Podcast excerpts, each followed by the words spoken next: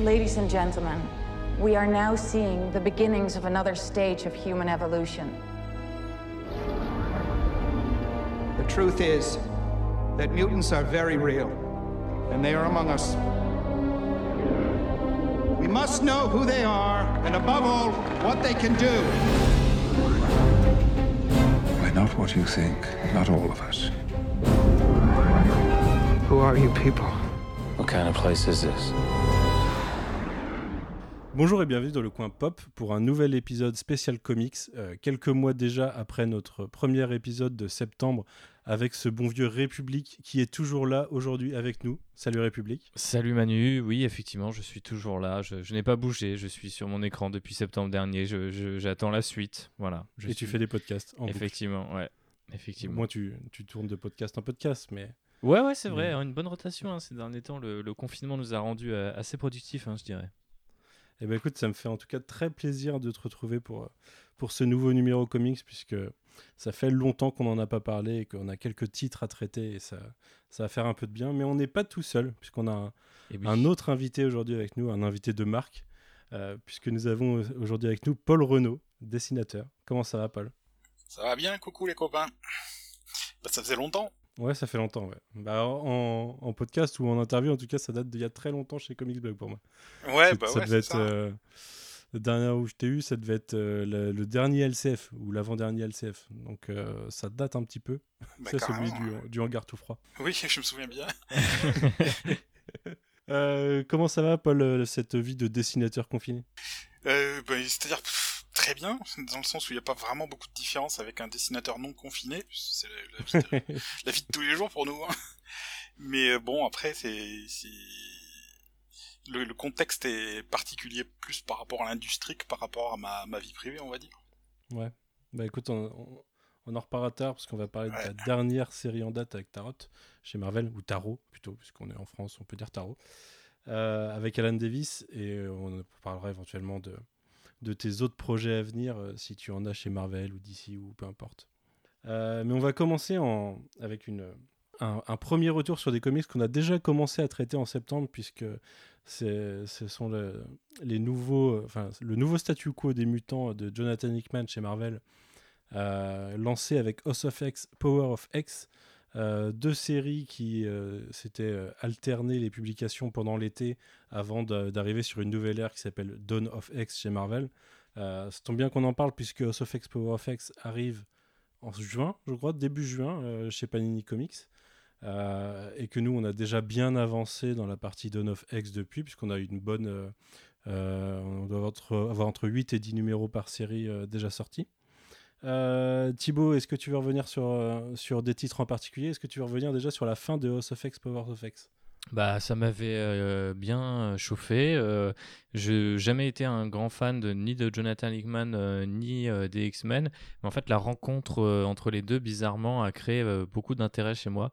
Donc j'avais suivi en tout cas cette partie-là de, de, on va dire de, de l'événement parce que c'était quand même un petit événement voire un gros événement pour Marvel mhm. à ce moment-là euh, avec euh, avec beaucoup d'intérêt et euh, depuis ouais bah, je, je peine à rattraper tous les titres parce que bon bah l'idée derrière son, son run c'est quand même de connecter un maximum de, de titres entre eux donc je les ai pas tous appréciés ou même j'ai pas des fois juste pas eu le temps de rattraper chaque série pour les besoins de ce podcast, euh, mais j'ai bien aimé le X-Force notamment, qui a toujours eu un peu, euh, toujours un peu eu mes, mes, faveurs, on va dire, du côté des, de la famille X-Men.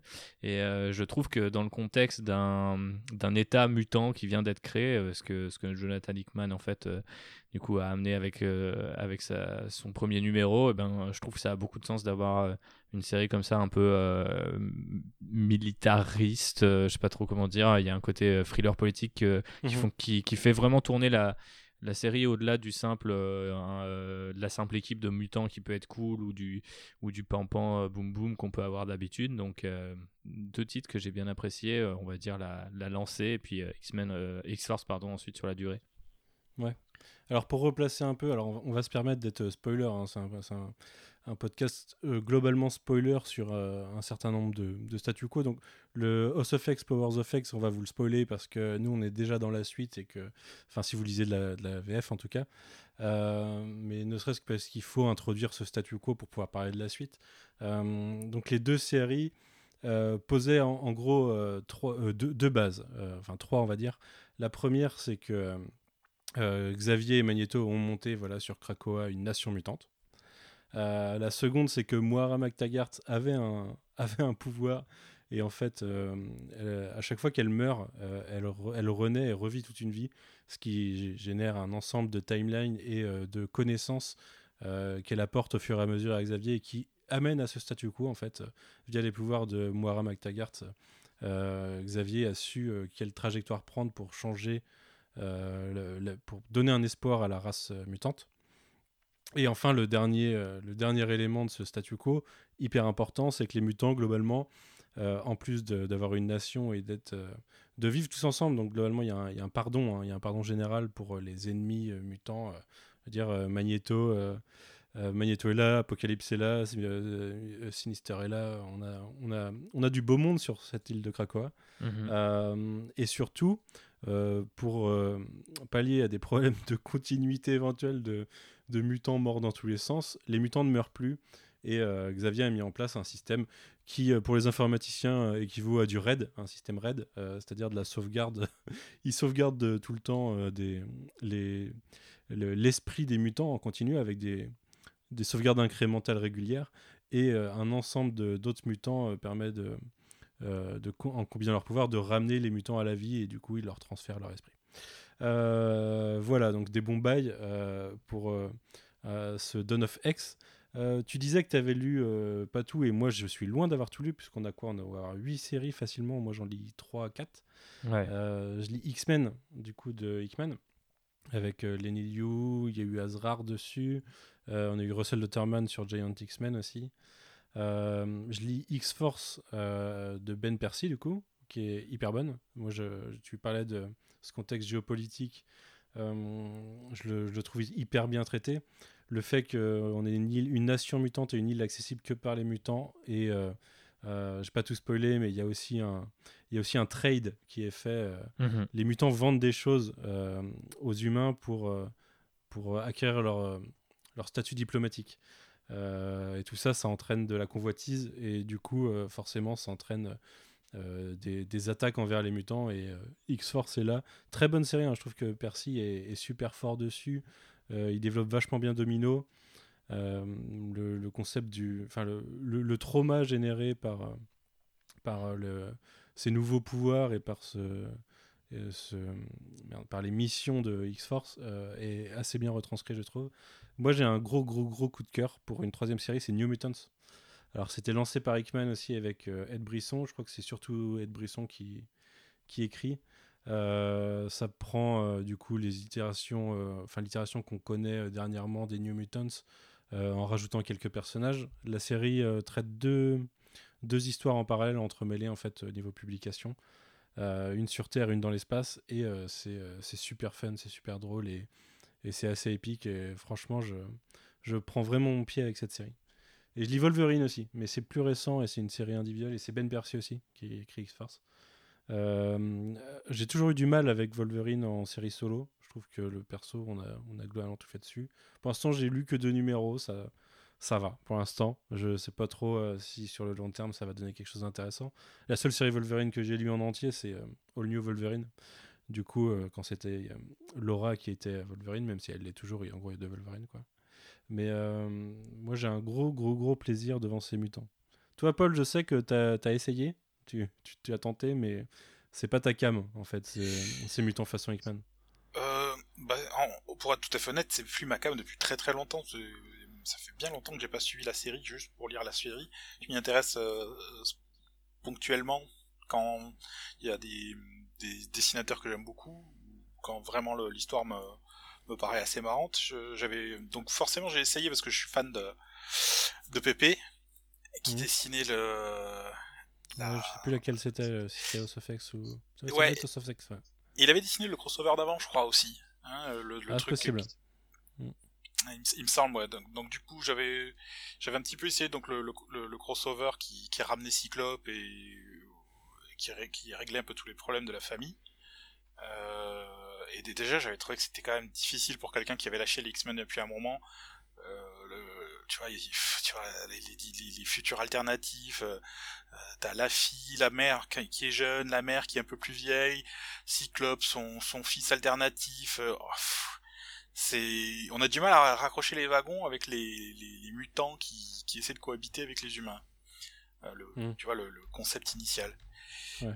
Après, c'est pas pour critiquer, tu vois, c'est normal que ça évolue. Donc du coup, sur cette base-là, euh, Hickman qui arrive et qui rechange le statu quo complètement pour en faire un truc qui est vachement plus euh, SF, euh, redéfinir une société avec des nouvelles bases et, et tout ça, c'est hyper ambitieux et comme je te disais euh, en privé, c'est euh, la construction est admirable. Euh, après, euh, je t'avoue que moi je suis un peu old school, je marche à l'affect et les Mhm. personnages ils me parlent plus du tout. Je sais plus qui ils sont, j'ai aucune affection pour eux. Euh, c'est, je vois des gens faire des choses, mettre en place des, des, des conversations qui sont Mhm. intéressantes, hein. Mais pour moi, c'est des épisodes de Black Mirror, quoi. C'est, pas les, c'est pas les X-Men que j'ai lus quand j'étais plus jeune et euh, donc euh, c'est peut-être un, c'est peut-être une très bonne chose. En tout cas, ça trouve son public, donc euh, je trouve, je trouve que c'est cool. Euh, après, je te dis, moi, si je serais éditeur en chef, je, je garderais ça pour des des events, pour des trucs euh, qui font vraiment avancer les choses, qui sont un peu avec une fin et tout, qui sont vraiment audacieux. Et la série, je la, je la garderai pour, euh, bah, pour faire ce que c'est, ce que sont les comics Marvel à la base, tu vois, un peu plus du, du soap opéra avec, euh, avec de l'action, des quêtes initiatiques, des personnages qui évoluent et Mhm. des gens, quoi. Euh, Ouais. C'est un peu, c'est un peu mon point de vue. Mais bon, ce qu'on peut, ce qu'on peut pas lui enlever, c'est que c'est ambitieux et que c'est audacieux. Donc, euh, je suis pour. Hein. Ah, Pour ça, t'as clairement New Mutants hein, qui, est, qui est beaucoup plus tourné sur les persos éventuellement. Ouais, c'est ce que tu m'as dit. Ouais, ouais, Ouais. ça m'a donné envie de lire ça. Ça, ça, ça, ça m'attirerait plus, je pense.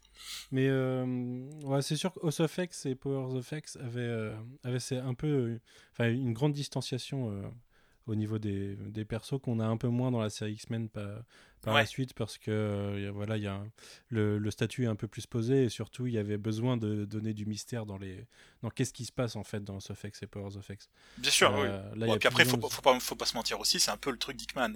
Il écrit, Ouais, il écrit un scénario comme on joue une partie d'échecs. C'est, il positionne des pièces. Exactement. C'est c'est Vengeur, euh, il y a quelques années, il avait fait la même chose, il a fait pareil avec Fantastic Four. Enfin. Mm. Euh, Il y a un truc qui est intéressant, euh, c'est euh, il y a une sous-histoire euh, qui n'a pas encore euh, donné ses fruits avec euh, Destiny, qui est euh, un personnage qui avait été inventé par Chris Claremont à l'époque, euh, qui avait été inventé pour être euh, la, la femme de Mystique. Sauf qu'à l'époque, Marvel n'a pas laissé passer la chose et du coup, elle n'a jamais vraiment été la fan de Mystique. Et, euh, et du coup, ça a été officialisé, euh, enfin via, via les X-Men de Hickman, c'est officialisé que. Mystique du coup euh, était mariée à Destiny. Et elle reste la Euh, mère euh, spirituelle de Rogue ou ils ont complètement effacé cet aspect-là si, si, mais c'est a priori si. Mais c'est un peu compliqué. mais euh, il y a un truc qui est marrant, c'est qu'en parallèle, du coup, il y a un autre tabou qu'il, enfin, il crée quasiment un tabou, mais il, il joue avec le, le triangle amoureux Wolverine, Wolverine, Cyclope, Jean Grey. Et c'est quasi euh, explicité que euh, les trois euh, sont dans, enfin, les trois sont dans un, dans un, dans une relation à trois, quoi, littéralement que tout le monde couche avec tout le monde quoi dans cette histoire. Et c'est quasiment explicité dans, le, dans la série, sauf que du coup c'est le nouveau tabou que Marvel veut pas dire pour l'instant, mais il y a quelques gros sous-entendus à travers les pages quoi. Et euh, Emma, qu'est-ce qu'elle est devenue cette pauvre Emma? Emma est là, ouais, elle, là, elle, est, elle est là et elle est. euh, Alors elle fait partie du conseil de Krakoa. Euh, elle n'a pas un rôle hyper développé pour l'instant. Éventuellement, le, le mieux que j'ai lu depuis euh, sur elle, enfin avec elle, c'est le Giant Size X-Men Jean Grey et Emma Frost, euh, qui est un numéro qui a été euh, dessiné par Russell Dotterman et il est quasiment totalement muet. Et en fait, c'est euh, Jean Grey et Emma Frost qui rentrent dans l'esprit de, enfin qui retrouvent euh, Storm, euh, qui est euh, subi une attaque psychique et qui, euh, qui rentre dans son esprit. Et on- en gros, c'est euh, de, la, de la pure narration visuelle. Il y a, il y a des dialogues euh, sur les deux premières pages et peut-être euh, un mot à la fin, mais entre-temps, il n'y a aucun dialogue, tout passe par le, le dessin. C'est un de mes numéros préférés de, de ces derniers mois. Il est magnifique. Je sais pas si tu as lu des trucs de, dessinés par Dotterman, mais Oh, il ben, est super Thor, fort. ouais. Ouais, son tort, ouais. Et c'est un numéro assez exceptionnel. Et ça fait bizarre parce que tu te prends un Giant Size X-Men, tu dis ça va être dense, et en fait ça se lit tout seul et, et c'est c'est juste, c'est juste beau quoi. Mm. C'est beau et, et la narration visuelle, on en parlait en off tout à l'heure. euh, c'est quelque chose qu'on voit pas forcément tous les jours euh, dans les comics d'aujourd'hui, donc euh, ça fait plaisir à voir. Ouais, bien sûr. Ah bah, il faut que je regarde, du coup, je le note. J'ai lu aussi, je sais pas si t'as lu Thibaut, euh, les trois premiers, c'est un crossover en quatre numéros, les trois premiers numéros de X-Men Fantastic Four. Non, j'ai pas lu. Alors c'est euh, Tips Darsky qui écrit et c'est Terry Dodson qui dessine. Euh, c'est beau, c'est sympa, alors c'est pas exceptionnel. Euh, je suis super étonné que ce soit pas Hickman qui l'écrive, parce que moi j'ai toujours, euh, toujours l'impression qu'il continue à écrire ses, Ouais. ses 4 fantastiques depuis, depuis le début, tu vois. Et, euh, et déjà, dès, euh, dès House of X, Powers of X, je, je trouvais qu'il y avait Anguille sous roche, puisque le nom de, enfin, le, le- le nom de super-héros de, de Franklin euh, ah, Richards, c'est Powerhouse. Donc les deux, euh, les deux titres de série faisaient, euh, la transition Powerhouse, et c'est un personnage qui est cité dans House of X, Powers of X. C'est un enjeu, en fait, puisque c'est vraiment le seul mutant qui n'a pas d'allégeance euh, envers les mutants. Et j'ai toujours l'impression qu'il va se passer quelque chose avec lui dans le futur. Sauf que là, on a un crossover entre les deux, dont il est la clé, et euh, Spikeman qui le, qui le chapeaute. Ça me, ça me surprend, mais alors après c'est sympa, hein, ça permet d'avoir un petit peu de Doom aussi, mais euh, c'est pas transcendant pour l'instant. J'attends de voir comment ça va finir. Tant qu'on est sur les X-Men, t'as un run toi, euh, Paul particulier qui, dont, dont t'es fan puisque tu, tu parlais du fait que ça, c'est, c'est plus l'esprit des X-Men que t'aimais. Euh, c'est quoi Bah du coup ouais. pour toi les vrais X-Men? Mais tu sais, moi j'ai grandi dans les années 80, donc forcément les X-Men c'était c'était pas une série, c'était une religion. Euh, le run de Chris Claremont, c'est difficile d'en d'en singulariser un, Euh, mais je pense que celui qui m'a le plus euh, marqué, à part le bon le run mythique de John avec John Byrne, euh, c'était le le, le le trip euh, spatial avec les euh, qui était dessiné par Paul Smith et qui se terminait avec le mariage de enfin le faux mariage de Wolverine en- au Japon avec le Madeline qui apparaissait qui se marie avec Cyclope enfin c'était c'est- on, on pouvait pas savoir évidemment que ça donnerait des ramifications comme ça mais sur le moment enfin pour moi c'était vraiment grandiose je je suis un énorme fan de Paul Smith et je trouve que son dessin a apporté beaucoup beaucoup de personnalité et euh, j'étais pas le seul d'ailleurs parce que aujourd'hui pour des lecteurs comme vous plus jeunes euh, c'est sûr Ouais. qu'un style comme ça ne se démarque pas nécessairement. Pour l'époque, euh, je me souviens avoir lu une interview de Barry Windsor Smith, tu vois, qui est quand même un gros monsieur, Mhm. euh, qui était épaté que que qu'on puisse voir un graphisme aussi si- simple et stylisé sur sur une série, euh, une grosse série euh, comme euh, X-Men, et ça lui avait donné envie de revenir, et c'est pour ça qu'on a eu des épisodes de Barry Windsor Smith euh, dessinés à ce moment-là. Il, il était fan de, de Paul Smith, qui, qui qui, qui d'ailleurs, je crois qu'il a ancré un petit peu sur le, le crossover Alpha Flight X-Men. Et Mhm. donc voilà, Paul Smith, m'a- m'a- je suis pas le seul, hein, tu parleras à beaucoup de gens de ma génération, ça a été, un, ça a été un gros truc pour, pour, le, pour les, le lectorat de l'époque. Après, bon, évidemment, il y, a- il y a plein de périodes hein, sur, sur X-Men. L'arrivée de Jim Lee, quand même assez mémorable. Oui. Euh, Et puis, qu'est-ce que j'ai Bon, il y a Grant Morrison, quoi. Mhm. Mais là, c'est un peu plus, un peu plus, plus récente, pour, en tout cas pour moi. Ouais, oui, ouais, alors que pour nous, c'est globalement les trucs avec lesquels on a commencé souvent. Effectivement, ouais. Eh ben, on va quitter les mutants, on va rester avec Jonathan Hickman pour un numéro un peu particulier. Euh, toi, Thibaut, tu m'as dit que tu l'avais abandonné en cours de route, je crois. Euh, Exact. parle de Decorum numéro 1. C'est pas la première fois que ça m'arrive hein, sur des titres euh, Dickman. euh, J'en ai fait beaucoup à l'époque où Urban Comics notamment sortait euh, tous ces trucs indés un peu, un peu étranges euh, à base de Mhm. coupures de journaux et de, euh, de, de, de double, pla- de, double, euh, ouais, de double pages euh, complètement hallucinées là qui se passent sur Ouais. plusieurs époques. J'ai j'ai complètement oublié le nom, mais ouais, euh, ça, euh, j'avais dû euh, m'y reprendre à plusieurs fois. Et, euh, et là, non, j'ai donné qu'une chance. Désolé, euh, Jonathan.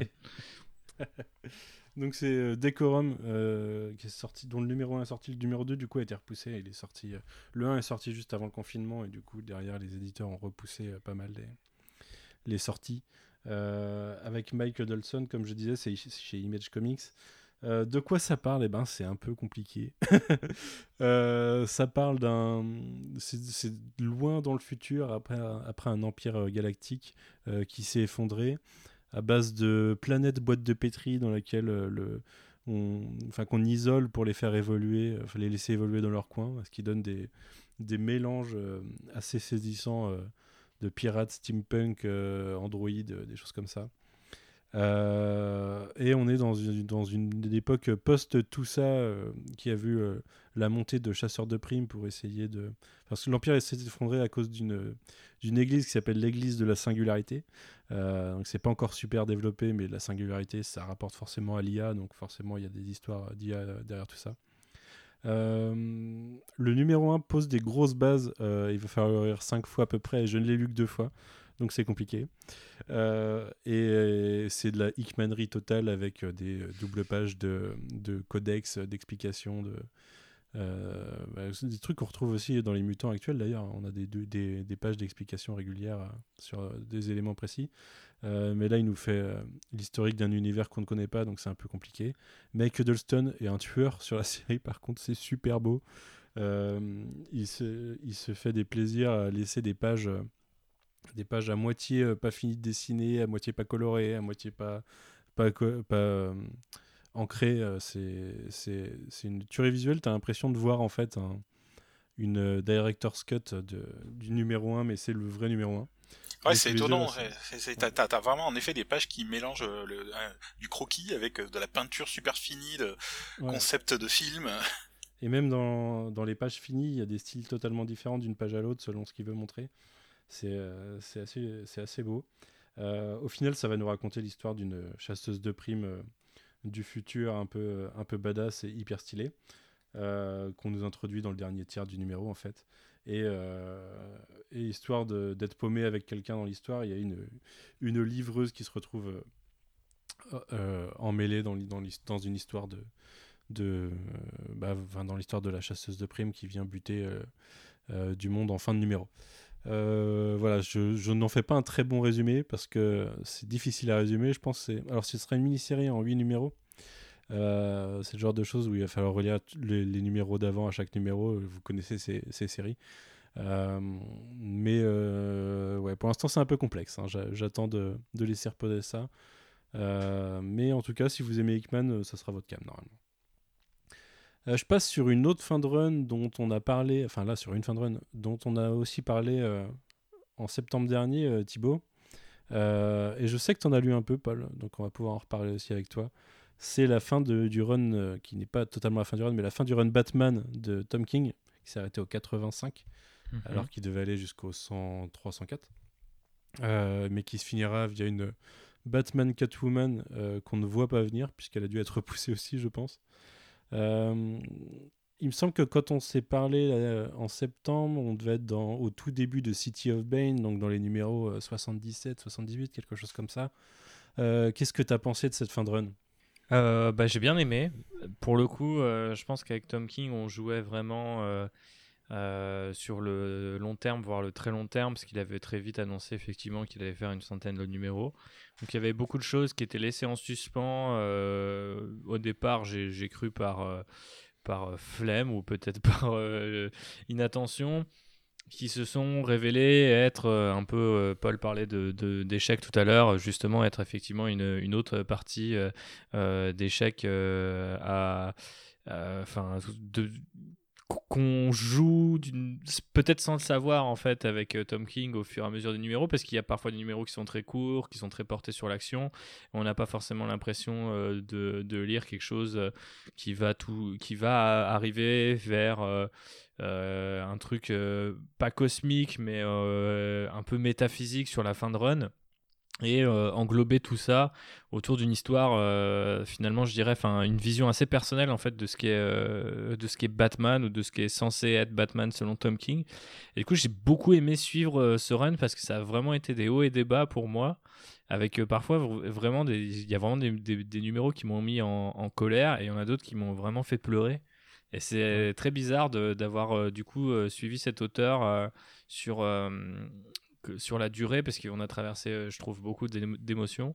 Et euh, ce qui est assez marrant, c'est que j'ai tendance aujourd'hui à considérer, alors je sais pas si, je sais pas l'expérience euh, et le recul que peut avoir Paul ou même toi Manu via tes lectures, parce que tu lis bien plus que moi, mais c'est vrai que de, nos jours, j'ai de moins en moins euh, l'occasion de terminer des runs en fait. C'est-à-dire, euh, je, je, Ouais. je- je suis éventuellement, mais je vois un, je vois un moment où l'auteur passe en mode pilote automatique, euh, où l'éditeur prend le relais, où il n'y a plus d'intérêt, euh, où ça change trop souvent de dessinateur. Enfin, il y a beaucoup de choses qui me font décrocher. Et là, pour le coup, j'ai jamais vraiment décroché. Et surtout, je m'attendais pas à ce que la fin me permette de faire sens de tout ce qui a suivi. Je sais pas si bon, bon même je, sais qu'on ce qui a précédé, on- tu veux dire. Voilà, oui, pardon. Ce qui a suivi, ça serait un peu compliqué. Même si euh, de temps à autre, si on, peut-être. ouais, voilà, on joue avec la temporalité. Mais, euh, mais ouais, du, voilà, du coup, tout simplement, j'étais vraiment touché en fait par la fin de ce run pour euh, faire une réponse beaucoup plus rapide et, et digeste. Je m'attendais pas à ce que il puisse justement euh, me toucher comme ça après avoir euh, être un peu parti dans tous les sens et avoir utilisé des, des, des éléments très différents, que ce soit la relation de Batman au Joker, des, des, des, tartes un peu à la crème du perso, quoi. Et, euh, mais aussi des, des persos euh, d'univers alternatifs, à commencer par le Thomas Wayne qui est devenu Batman, le, flirt avec l'univers Watchmen, etc. C'est quand même parti dans, dans tout un tas de directions pour au final retomber sur ses pattes pour raconter une histoire très. Bah, finalement très proche de ses personnages, très Bruce Wayne, Très tu vois. euh, ouais, très intime, c'est ça, c'est le terme. Donc, euh, agréablement surpris, si j'ose dire. Ouais, bah moi je. Ce serait difficile d'aller plus loin parce que tu as globalement dit euh, tout ce que j'en pense de bien. Ah, pardon. Euh, non, mais c'est très bien. Euh, j'ai adoré ce run et j'ai été particulièrement satisfait par la fin, même si je trouve qu'en fait, c'est presque la fin naturelle à, à ce qui était enclenché depuis le numéro 50. Et, et je suis assez content qu'il soit parti dans cette direction au final, parce qu'il y avait, il avait plusieurs choix et, et les autres auraient été peut-être badants. si ouais, ouais, ouais, clairement. Euh, même si euh, on a quelques larmes qui sont tirées dans les derniers numéros, hein, euh, toi-même tu sais euh, ce qui se passe. Mais ouais, je l'ai trouvé assez fort, assez fort dans, dans le fait de réussir à tout boucler et à tout, à tout ficeler ensemble. Euh, J'avais très peur sur le Batman alternatif, enfin du coup le Thomas Wayne euh, Batman alternatif et ce qu'il allait en faire. Euh, au final, le, la façon qu'il a de conclure les choses, le propos est, est super intéressant. Euh, c'est, presque pour moi cette série là où toutes ces autres séries tout le temps traitent du, du trauma et du, et du, et du PTSD.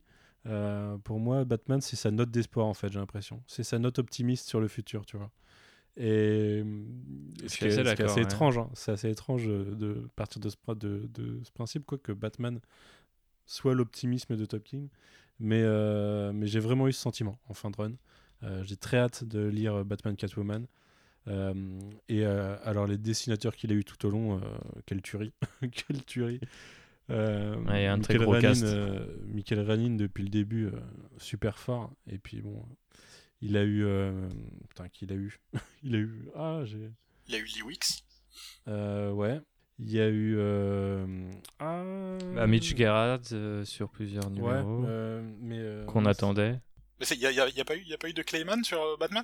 Si, Clayman, euh, il a fait, euh, il, il en a fait quelques-uns. mais- Joel Jones, voilà, putain. Euh, Joel Jones, euh, c'est quelques numéros, c'était une tuerie aussi. Euh, et, et sa Catwoman aussi, magnifique, même si du, d'un point de vue scénaristique, c'est pas, c'est sympa, mais pas ouf. Mais ouais, ouais, il a eu un panel d'artistes comme on en a rarement vu sur un run de 85 numéros. Toi, t'en, avais lu quoi de ce Batman, Paul? Moi j'en ai lu des bouts parce qu'il avait l'avantage d'avoir des séries, euh, des arcs qui pouvaient se lire individuellement. Donc euh, bah, évidemment Wicks je les ai lus parce que je suis super fan aussi. Mhm. Et euh, bah, pour rejoindre ce que disait République, ce que, ce que j'aime beaucoup chez Tom King, c'est le, le- l'émotion. C'est vrai que tu, tu vois plus beaucoup de mecs qui écrivent de, de l'émotion. C'est quand même c'est le contrat de base quand t'es scénariste hein, sur euh, sur du comics. Si t'arrives pas à, à- à créer de l'émotion, c'est t'es un Mhm. peu passé à côté du truc. Et, euh, et donc euh, moi j'ai été sensible à ça aussi, à la sincérité du gars. Il arrive vraiment à créer des moments d'émotion sincère et, et ça, pour moi, tu peux, même si je cautionne pas forcément ce qui se passe, même si l'histoire m'impressionne pas, pour moi le contrat est rempli. Ça veut dire Ouais. qu'il m'a fait voyager, il m'a, il m'a raconté des trucs qui m'ont fait revenir, donc euh, je valide complètement. Alors, il est dans, un, dans une écriture totalement différente, mais par contre, dans la transmission de l'émotion, je trouve qu'il m'a vachement rappelé, euh, toujours sur Batman, mais Batman et Robin surtout, euh, Peter Tomasi, euh, que ce soit sur Batman et Robin ou sur son Superman, et Adventures of, the- enfin, et Super Sons, quoi. Je sais pas si quelqu'un les a lus, les Peter Tomasi en Batman et Robin New 52 et, et la suite. Ouais, j'avais lu. Euh, Moi j'ai lu que les Super Sons. Ouais, bah, il- mais il a, le, il a le même pouvoir de transmettre l'émotion Ah ouais. euh, euh, et de te faire pleurer régulièrement euh, avec les, les, bonnes fi- les bonnes ficelles, euh, celles qu'il faut, quoi. Et euh, ouais, j'ai j'ai trouvé que c'était euh, le meilleur run de Batman depuis très longtemps. Je note. Euh, euh, Qu'est-ce que j'ai noté? Ah bah si, je voulais enchaîner avec Tom King justement et euh, Mitch Gerrard, Mitch Gerrard, euh, avec Strange Adventures, euh, dont je n'ai lu, que- bah, je crois que le, que le premier est sorti de toute façon. Ouais. C'est pareil, il a dû sortir le 5 mars, donc après on n'a plus de publication. Tu l'as lu, euh, Thibaut?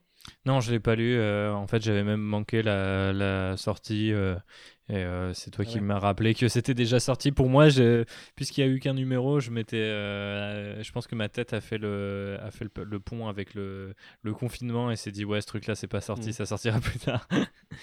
Donc. euh, c'est King et Gerrard qui appliquent la formule qu'ils ont appliquée à Mister Miracle euh, d'une maxi-série 12 numéros à euh, un autre personnage pas forcément le plus shiny de enfin pourtant dans l'esprit ça devrait être le plus shiny mais le plus connu de l'univers d'ici c'est Adam Strange héros pulp par excellence et et pour l'instant premier numéro euh, tu vois la formule et tu vois que ça marche vachement bien encore euh, forcément, c'est un personnage qui se retrouve euh, transposé sur, enfin transporté sur une autre planète et doit vivre une vie parallèle. C'est un peu le, enfin la série, c'est John Carter, c'est John Carter de DC quoi, qui se retrouve sur une autre planète à tomber amoureux d'une princesse et à devoir l'aider dans une guerre contre des ennemis.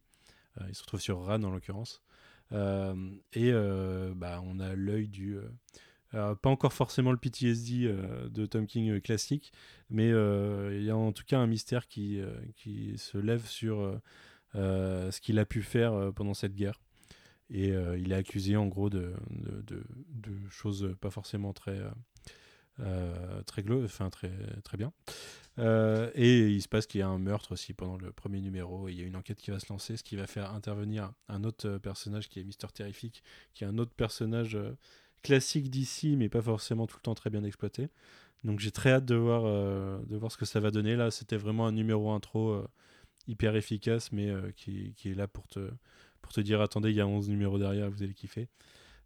Franchement, bah, je- il me semble que tu avais bien aimé Mister Miracle, Thibaut. J'ai adoré. fortement. T'avais lu Mister Miracle, pas ou pas?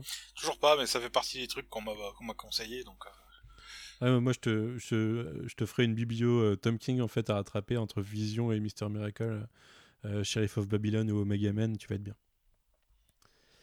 Euh, bah écoute, on va, on va passer de ton côté, Paul, puisqu'on va faire un, on va parler d'un- d'une mini-série de Alan Davis sortie récemment chez Marvel, dessinée par toi-même, qui s'appelle Tarot.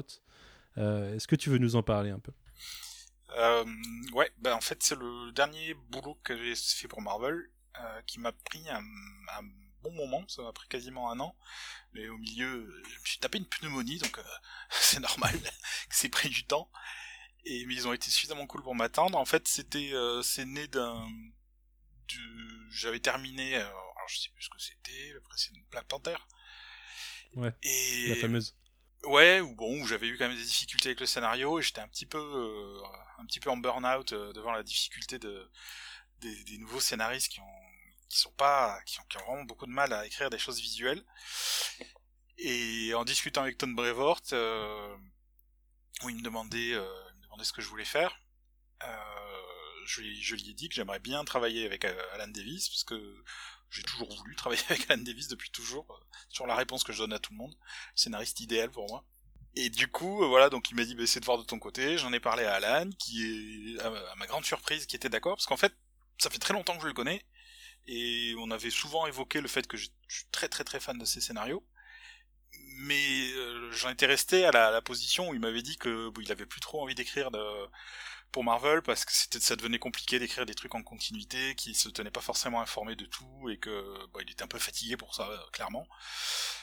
Et bon voilà, je voulais pas l'embêter, euh, j'avais pas envie d'insister, mais du coup en lui en lui parlant de ça, en lui disant mais est-ce que ça te ça pourrait t'intéresser euh, connaissant mes déboires sur Black Panther et, et mes on va dire mes frustrations de, de n'avoir vraiment jamais eu de- d'expérience dans la longueur sur une série avec avec euh, pouvoir jouer avec tout l'univers Marvel. Il m'a dit oui, oui, pas de problème, et ça s'est fait très simplement. Du coup, euh, euh, moi j'ai demandé, alors enfin, quelque part c'est moi qui ai eu des demandes et lui il a composé quelque chose euh, autour de ça. Hmm.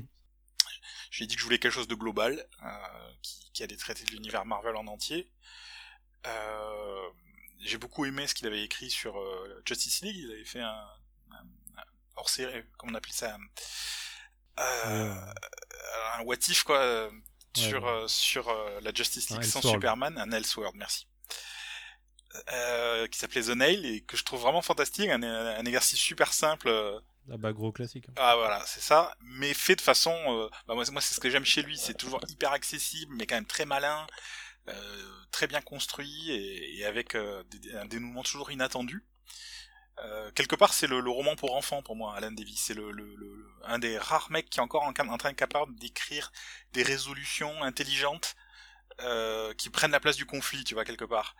Euh, ce qu'on qu'on retrouvait beaucoup dans le roman pour enfants avant et l'inventivité, tu vois, de la solution. Ça m'a toujours, euh, je trouve ça vraiment, il y y a un plaisir enfantin à- à- pour moi à lire des, des- des histoires d'Alan.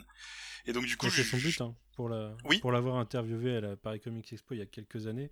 C'est vraiment parce que vous avez vraiment une, une vision commune de euh, ce que doivent être les comics en fait. Euh, Alors pas, être, pas euh, tout à fait parce que moi je suis aussi client des trucs très noirs et très trash et très je- Ouais.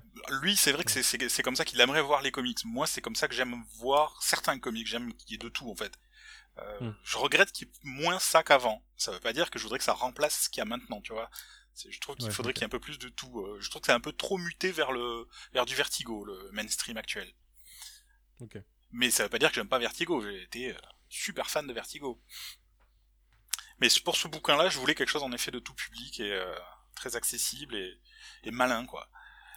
Et, et voilà. Et donc ça, ça s'est vraiment bien passé parce que Tom Brevoort, euh, j'étais surpris, mais il est lui aussi très fan de d'Alan scénariste et notamment de The Nail, donc euh, il a tout de suite été emballé.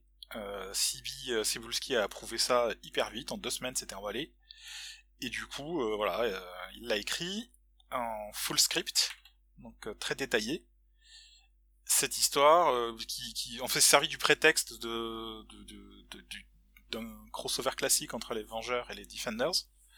Mhm. Euh, alors ça se situe euh, euh, techniquement parlant, ça serait vraiment les, les années 70, enfin milieu des années 70 dans la continuité des séries, mais bon c'est évidemment Ouais. un truc hors continuité. D'un point de vue éditorial, tu veux dire. Ouais voilà c'est ça, c'est le line-up des, des, des, des, des persos de l'époque, Ouais. dans leurs vêtements de l'époque. il y a le Avengers Mansion, le- l'équipe euh, classique. Voilà, ouais ouais, Iron Man, Scarlet Witch, euh, Thor.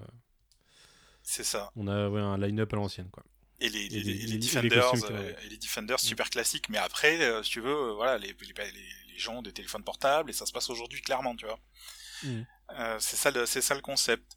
Le, les line-up ont été conçus alors ça, peut paraître en- justement c'est ça que j'aime bien chez Alan tu vois c'est que t'as l'impression qu'on a pris les personnages les plus connus et les personnages de l'époque mais en fait non non attention il y a un Asgardien des deux côtés il y a un magicien des deux côtés euh, t'as Mhm. le scientifique des deux côtés t'as le, le vétéran de la seconde guerre mondiale des deux côtés En fait, tout est composé en miroir euh, et, et puis ça part, ça part en vrille assez rapidement euh, sur une, une, une explosion du multiverse, euh, comme on, comme on une aime, modification de la réalité. Euh, une une réécri- réécriture. de la, la, la réalité, ouais, ouais.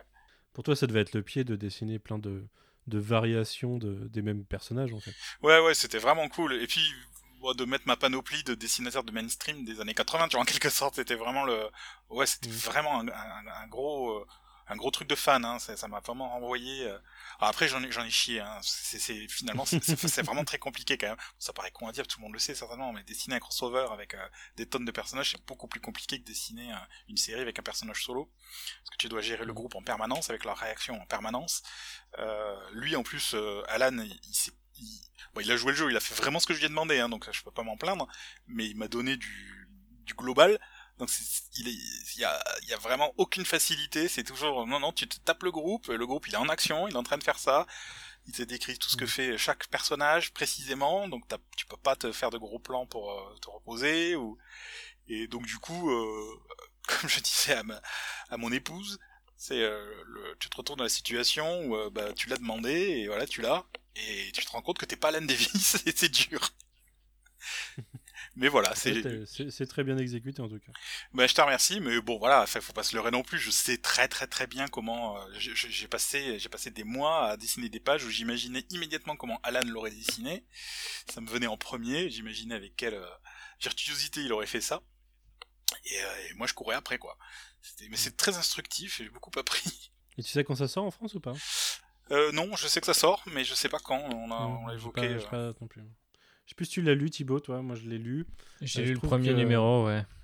Bah après, c'est euh, c'est très. euh, Il y a vraiment le. Bah, du coup, c'est une équipe à l'ancienne. Ça fait vraiment très, euh, très euh, comics de fans au début. Je trouve que ça s'envole en fait. Ça prend euh, plus de sens dans les numéros 3 et 4. Où, euh, c'est Ouais, ouais, carrément plus cartoon, ouais. carrément plus. Ça, enfin, ça prend une autre dimension. Quoi. Mais c'est ça que j'adore chez Alan. très drôle et c'est- très sympa euh, ces deux numéros. J'ai beaucoup aimé les réactions des surtout des chroniqueurs américains qui l'ont descendu. C'est exactement euh, c'est exactement ce à quoi ça, on s'attendait et lui il adore ça.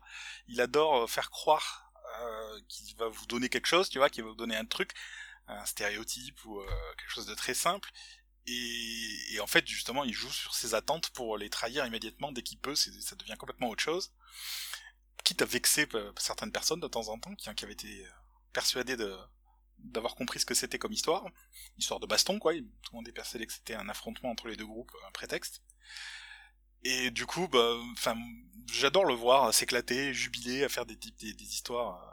Alors après, voilà, c'est le but n'est pas de réinventer l'univers Marvel et de d'essayer de faire quelque chose de hype. Non, euh, c'est une histoire, euh, voilà, comme ça. euh, c'est un, voilà, c'est un exercice de style, euh, mais fait avec, euh, je trouve, euh, vachement de sérieux de sa part, hein, parce que c'est- une, ré- une résolution très Alan Davis. Ah ouais, grave. Ah, moi j'adore ça. Je trouve ça, ah je trouve ça vraiment ravissant.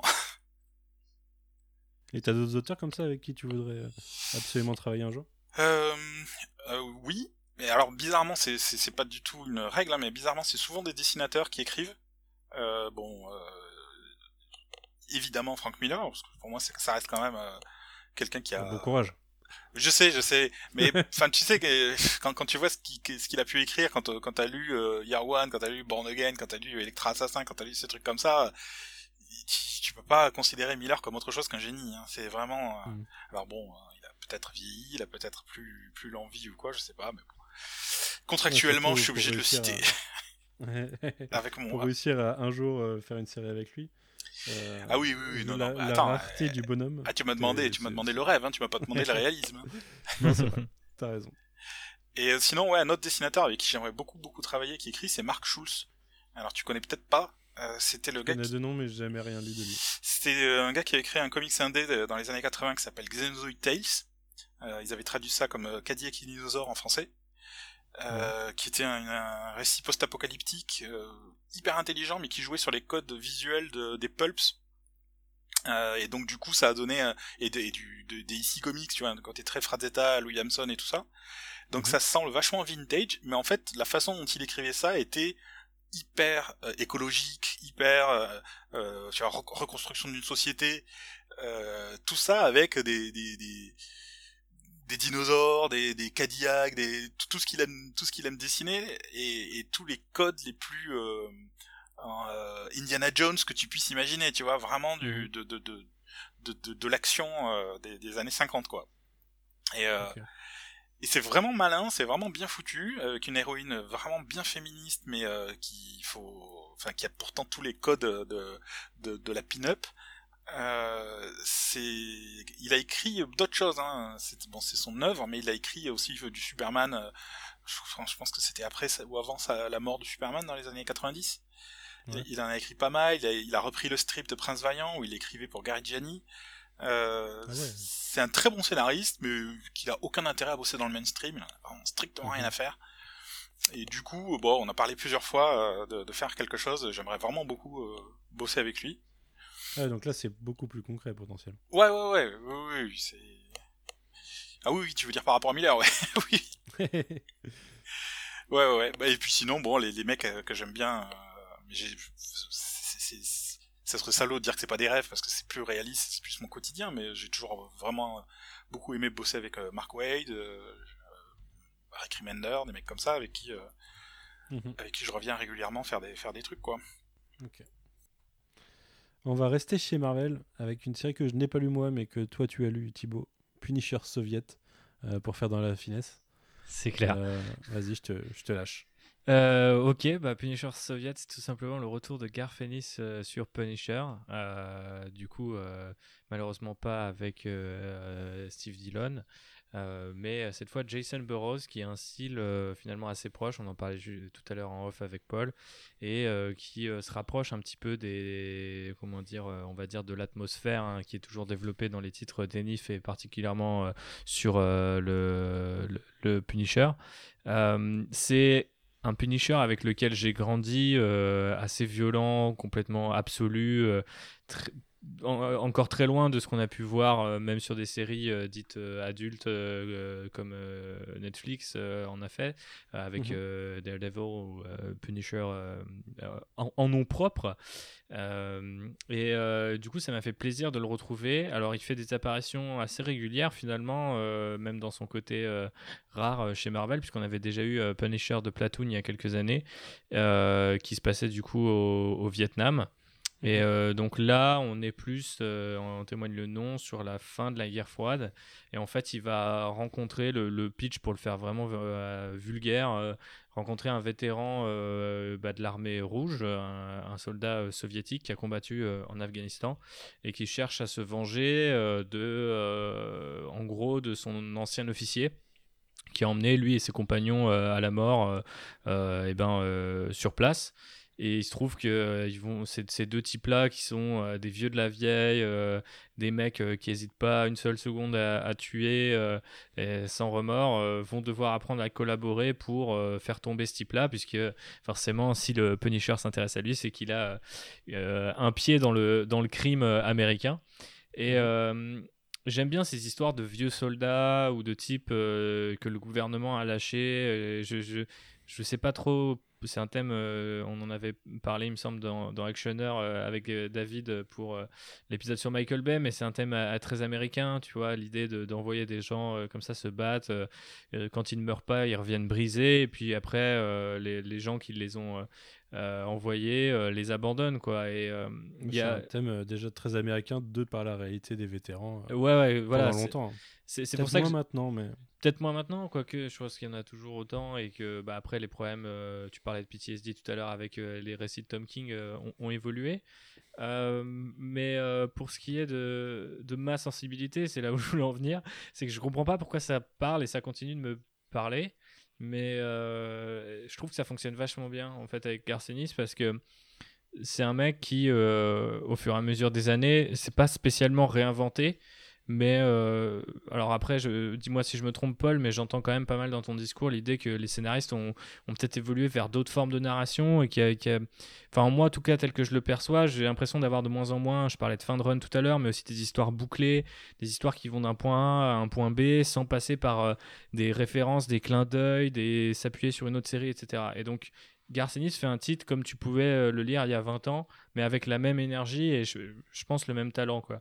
Et vu qu'il est super bien servi par les dessins de Jason Burroughs, tu as presque par, par moment l'impression de, de voir un, tu vois, genre vraiment euh, le, exactement ce que tu avais envie de lire, euh, enfin, ou ce que tu as lu à l'époque. Et euh, ça pourrait se confondre. Je pense que si tu mets pas de date et que tu pas les couvertures sur les yeux, tu vois pas forcément que c'est le Marvel de nos jours. En plus, c'est encore publié sous le, le- label Max et tout. Donc, vraiment un côté nostalgique derrière tout ça. Mais contrairement à beaucoup de titres qui, euh, je pense, peuvent tourner à vide sur la nostalgie, là, ça fonctionne à fond parce que si c'est le genre de récit de polar hyper noir euh, que, que tu apprécies, euh, tout de suite tu retrouves l'ambiance et, et ça devient presque addictif en fait. Parce que, bon, l'exemple tout con, c'est un moment, Punisher, il a des, des prisonniers, il leur demande Bon, les gars, faut que vous me dites où est tel truc. Et euh, ils vont faire Ah, vas-y pourquoi on te parlerait? T'es le Punisher de toute façon tu vas nous buter. Et il y a que dans- y a peut-être que dans un titre de Garcenis qu'il le fait la case suivante tu vois. En mode genre sans, sans dialogue euh, possible tu vois. C'est à dire que il y a même pas une bulle il y a même pas un truc il y a même pas une punchline tu vois. Il les dégomme. Et c'est une case silencieuse comme ça tu vois en mode genre bon ils ont compris euh, je peux rien exploiter d'eux donc je les bute quoi.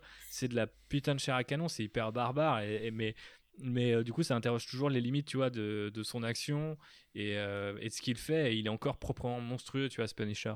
Et euh, là où les années, je pense, ont tendance à le rendre presque plus sympathique, voire même par, par moment. Alors quand Punisher et War Machine se sont confondus là, le temps du, du run de Matthew Rosenberg, je crois, c'était même de- oui, c'était même devenu un gimmick, tu vois ce que je veux dire.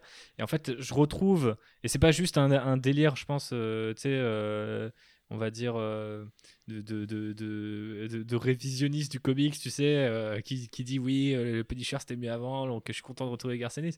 Mais c'est juste, c'est quelque chose de différent, et c'est quelque chose qui, du coup, continue d'être publié quand même par Marvel. Donc ça, c'est assez cool, et t'as vraiment l'impression de tu, tu vois, t'as un resto que t'aimes bien et t'as trois concurrents qui font la même chose. Et de temps à autre, tu reviens dans le resto que t'aimes bien, même si tu connais les plats par cœur, tu vois. Et il y, a cette espèce de petit supplément d'âme, toi-même, tu sais.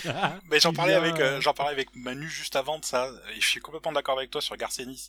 C'est c'est c'est un mec qui, qui a suffisamment de technique pour que la, la construction et la, la, la technique narrative qu'il a est en elle-même jubilatoire. Et Ouais, c'est ça que tu fait, ouais. retrouves avec plaisir. Et C'est pour ça que tu disais que tu trouvais que c'était un comics un- qui, était pas de notre époque, qui, qui avait un côté. euh, bah, c'est qu'il est vraiment en osmose avec ses dessinateurs et sa, sa narration est visuelle, tout en étant, tu vois, bien séquencé euh, comme il faut.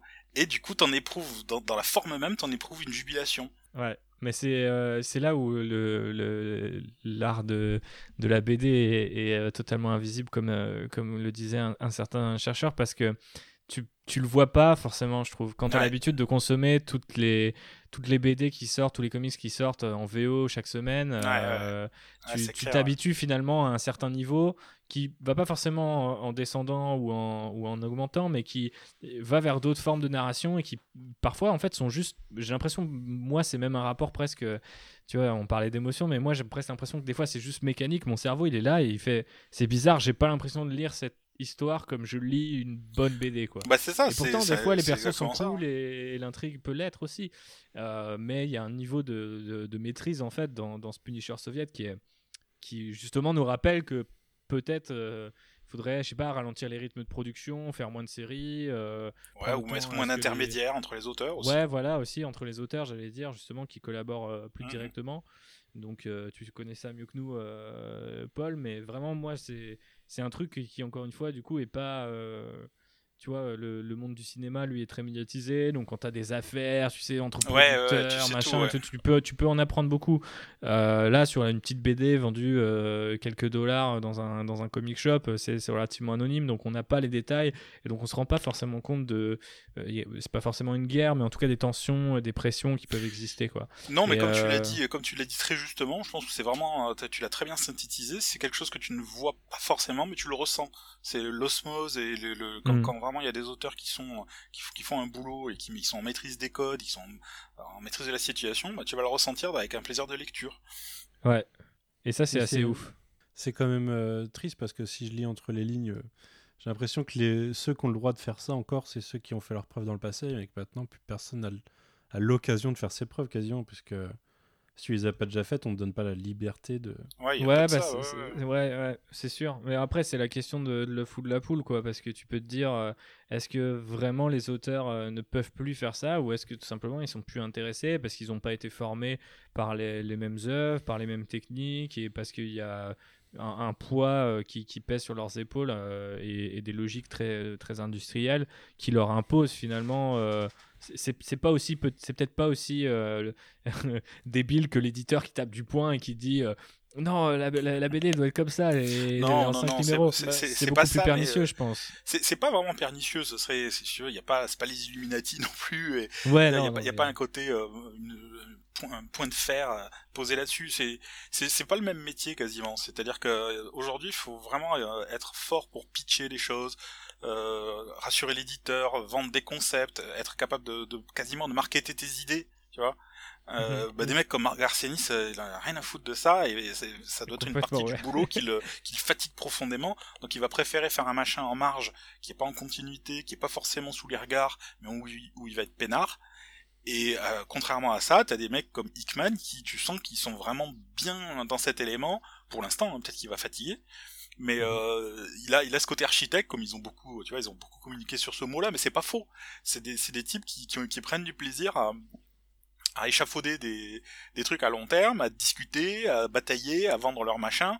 C'est des- c'est plus des communicants, tu vois.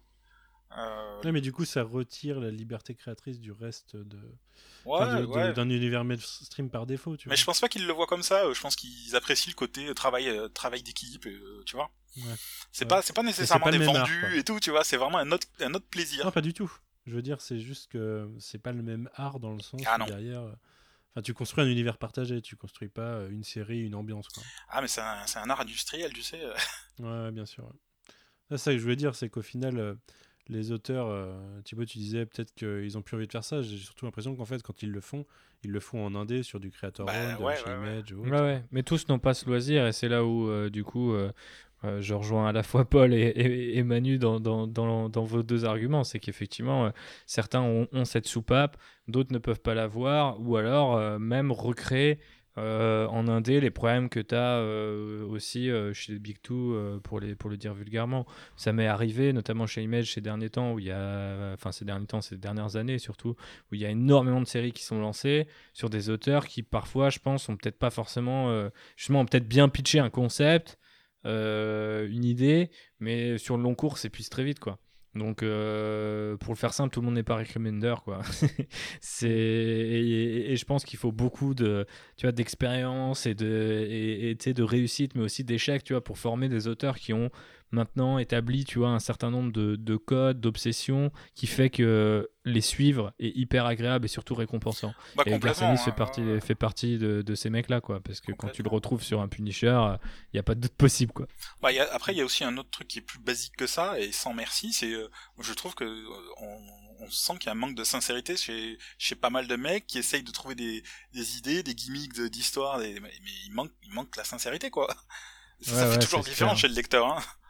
Ouais, ouais, ouais. Mm. Bah après, ouais, c'est, c'est, c'est complètement, enfin, c'est complètement vrai. Après, moi aussi, c'est, c'est, c'est pour ça aussi que parfois je me reconnais pas. Tu parlais de la critique américaine euh, tout à l'heure, euh, Paul, mais effectivement, euh, même, même, enfin, tout ça, c'est un système. alors, encore une fois, je, je veux pas parler d'Illuminati ou de, ou de complot mondial sur l'industrie des comics, mais c'est plus que, au bout d'un moment, on, on développe une certaine forme d'habitude, voire même peut-être de complaisance à l'égard de certains, tu vois, certains, certains types d'histoires. Puis on fait, ah ouais, non, mais c'est rigolo.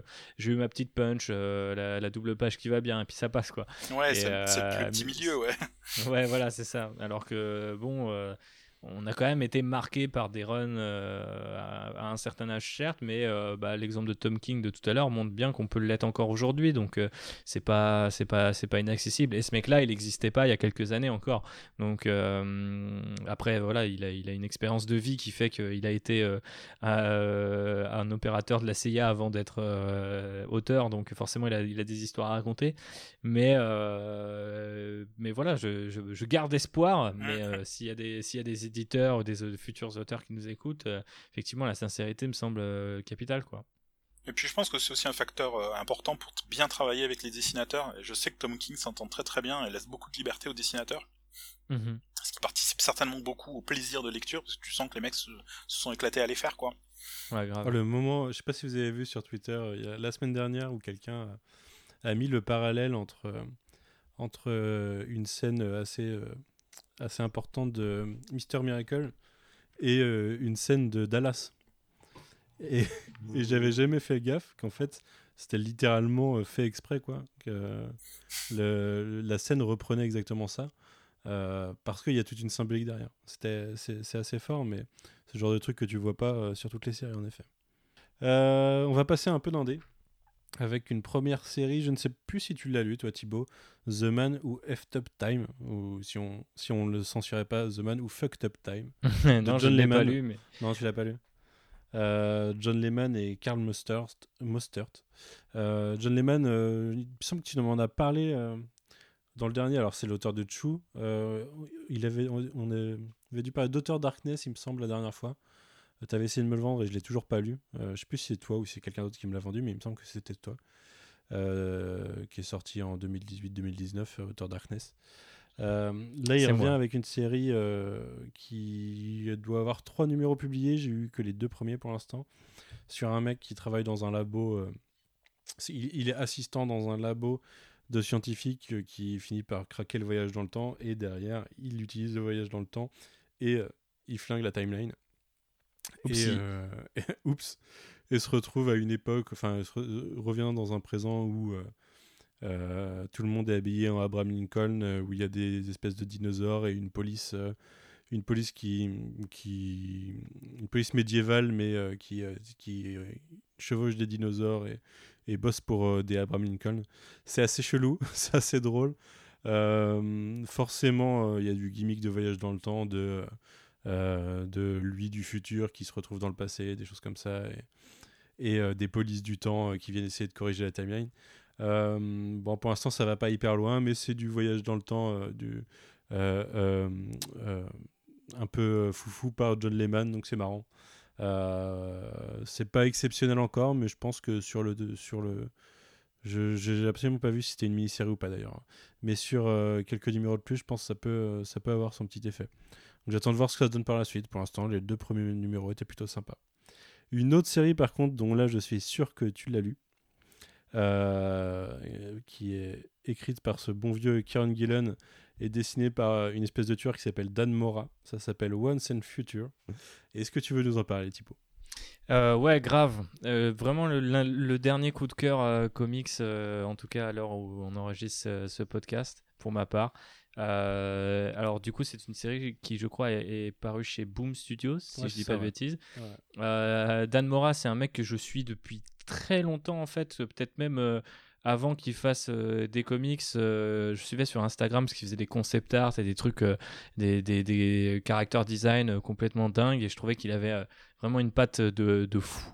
Euh, on l'a pas vu euh, sur des très gros titres, en tout cas, euh, pas à ma connaissance, notamment chez les Big Two, etc. C'est un mec qui restait quand même relativement. euh, c'est un peu la, la- la chasse gardée des, des connaisseurs. Il a travaillé quand même Bah, pourtant avec Grant Morrison. Ouais, moi j'ai connu son nom via Klaus avec Grant Morrison. ouais, c'est ça. et sinon, je l'ai découvert en dessin avec Buffy. Ah, donc du coup, et ouais, chez Buffy, il a fait aussi du Power Rangers euh, qui, est- qui était hyper beau parce qu'il a un trait euh, très dynamique et qui fonctionnait bien. On n'est pas loin de l'American manga, mais il y a quand même une élégance et des, des, euh, comment dire, euh, une, sou- une sou- une souplesse quoi, qui est, qui est peut-être un peu plus, euh, je sais pas, qui me rappelle plus des dessinateurs européens, on va dire. Il a vraiment un trait hyper accrocheur. je, je sais pas trop comment le, décrire plus que ça. On laissera peut-être Paul regarder et nous dire. Mais euh, effectivement, euh, donc euh, forcément, quand j'ai appris qu'il allait travailler avec Kieron Gillen, qui est un des un des auteurs que j'aime le plus aussi. C'est au côté Warhammer, ça. c'est, c'est, c'est- on partage euh, effectivement un amour de, de l'univers de Warhammer, tout, lui et moi, et on s'est vu. C'est l'un des auteurs que j'ai le plus interviewé, je pense, dans ma carrière de journaliste euh, Oui, comics, génial, donc euh, on a pu développer une sympa. petite complicité euh, au fil des interviews. Donc forcément, je, ne suis pas euh, objectif, mais euh, je ne pense pas qu'on puisse l'être de toute façon quand on parle d'art. Et quand j'ai su que les deux bonhommes allaient s'associer, je me suis dit, il faudrait que je surveille ça. Puis, puisque c'est une série Boom Studios, que c'est pas arrivé en France, etc., etc., j'ai un petit peu euh, sorti ce truc-là de ma mémoire euh, et, euh, et je m'en veux encore. Et on, est retombé dessus en, discutant tous les deux Manu. Et j'ai vraiment eu une, un, comment dire, un rattrapage bou- boulimique de, des différents numéros. Je trouve que c'est hyper bien. On parlait de pitcher, des bonnes idées, des auteurs qui pitchent bien, etc. Kieron Gillen, je pense, en est un et il le prouve tout de suite. Son numéro 1, je trouve que c'est un des meilleurs numéros 1 que j'ai lu ces, ces dernières années. Je trouve vraiment hyper bien. Ça raconte l'histoire d'un mec qui est en gros une sorte de prof d'histoire ou d'archéologie euh, en Grande-Bretagne qui se retrouve euh, embarqué dans une euh, euh, une sorte de, de, de guerre contre les forces du mal qui sont incarnées en fait par un, un roi Arthur sur le retour. Je ne dis pas exactement comment.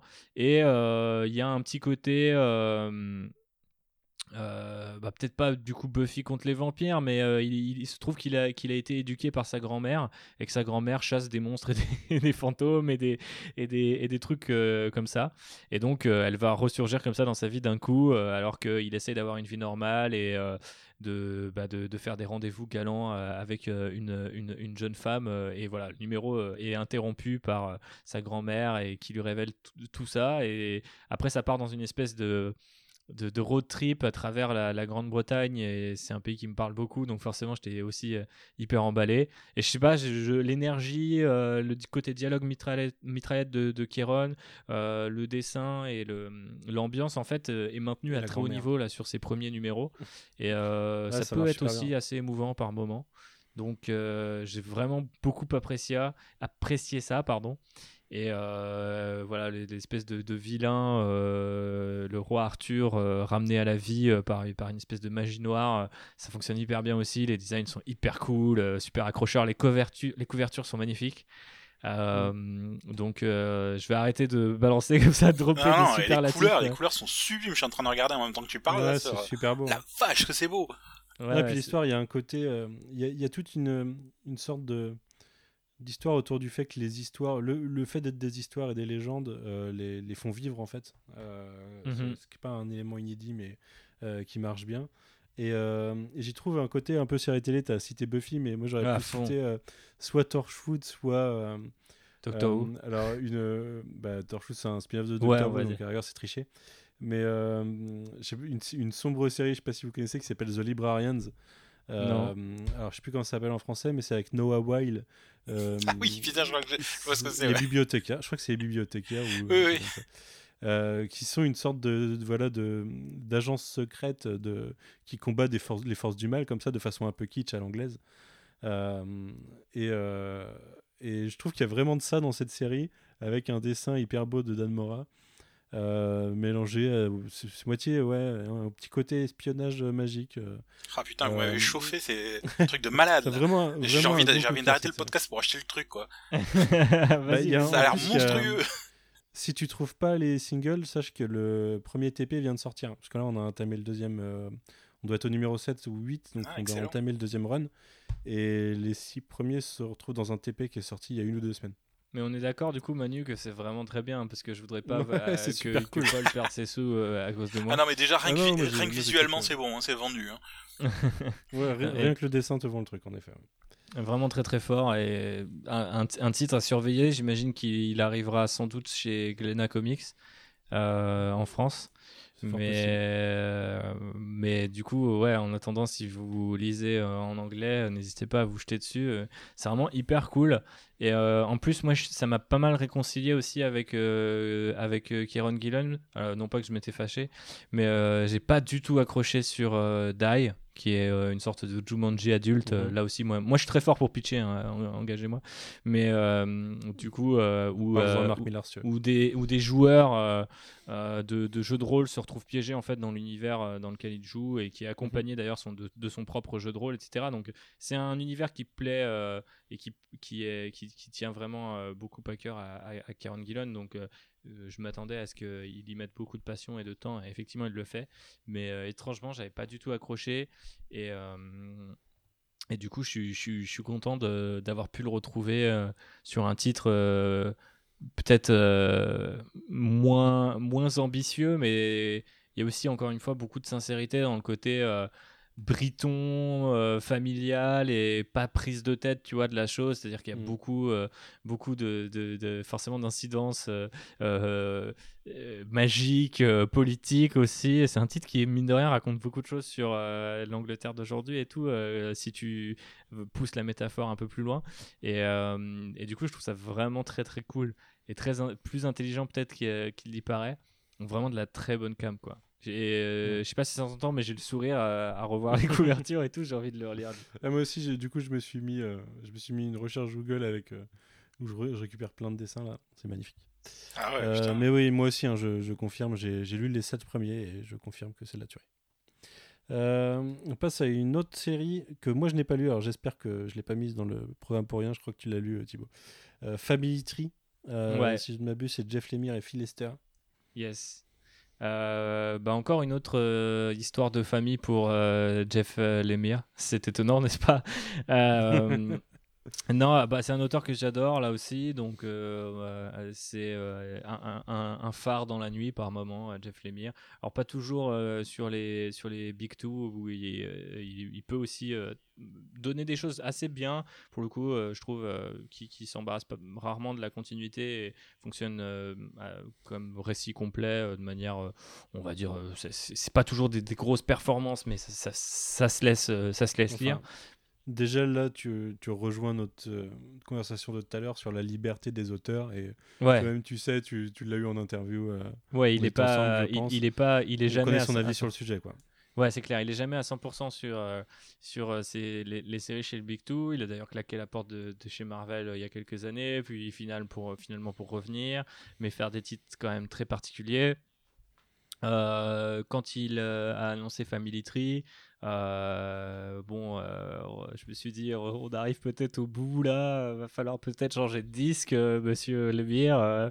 J'ai lu beaucoup de trucs de lui et, et- et je dois dire que la plupart des choses que j'ai lues de lui, en tout cas en indé, c'est vraiment très bien. Donc euh, Mhm. je peux pas lui en vouloir, mais le, le titre lui-même, tu vois, me un peu fait euh, rouler, rouler les yeux, tu vois. J'étais là, bon, Family Tree par Jeff Lemire, ok, qu'est-ce qu'on va apprendre de nouveau? Et c'est super bien. Euh, ça raconte l'histoire euh, d'une petite fille qui se réveille euh, un jour en ayant du coup une espèce de, de branche qui pousse au bout du doigt. Et au fur et à mesure du numéro elle se transforme de plus en plus en arbre. Et du coup elle va être traquée par des gens et sauvée par une figure paternelle assez lointaine qui est en fait son grand-père que, que, sa, que sa maman a complètement rayé de sa vie mais qui en sait peut-être plus qu'il ne le laisse entendre sur euh, bah, cette transformation en arbre. Alors euh, encore une fois là jusque là rien de rien de bien euh, original euh, mais euh, ça fonctionne euh, hyper bien parce qu'il y a un côté course contre la montre par rapport à cette petite fille qui se transforme et, euh, et road trip également parce que on est dans euh, vraiment la ruralité euh, américaine euh, qui explorait déjà pas mal euh, euh, l'émir dans euh, mince j'ai perdu ce pardon? Sweet Tooth? Euh, alors Sweet Tooth effectivement mais je pensais euh, aux comics euh, d'horreur avec Gideon Falls? Gideon Falls j'allais dire avec Falls avec dedans voilà. Sorrentino. Et euh, bah, du coup, là, c'est une rencontre, si tu veux, un peu entre Royal City, Royal City et euh, Gideon Falls. Donc, euh, on va avoir le côté familial et en même temps, il y, a- il y a vraiment un côté horrifique. Et j'ai oublié le nom du dessinateur, mais il, Phil il Esther, sert le. Il- C'est ça? Ok. Ouais, Euh, ouais. euh, je, je, j'ai, j'ai zappé là. Mais euh, du coup, effectivement, euh, le sert hyper bien. Euh, je trouve qu'il amène une ambiance euh, vraiment, vraiment chouette. Euh, ça me rappelle presque du euh, euh, E- Eduardo euh, Risso, Risso. Risso par moment, en fait, Ouais. avec euh, le côté fantastique en plus. Et du coup, je trouve que ça fonctionne euh, vraiment à merveille. Et, euh, et ouais, ça se, cette espèce de fuite en avant, du coup, euh, non se laisse lire euh, hyper agréablement, pardon. C'est un super narrateur, Phil Esther. C'est lui qui avait dessiné le Green Arrow de Will Smith, euh, Will Smith, pardon, Kevin Smith à l'époque. Ouais, ouais, c'est ça, ouais. Ah ok, ouais, bah je, tu vois, j'avais même pas resitué, mais ouais, je confirme, il est, il est vraiment très fort.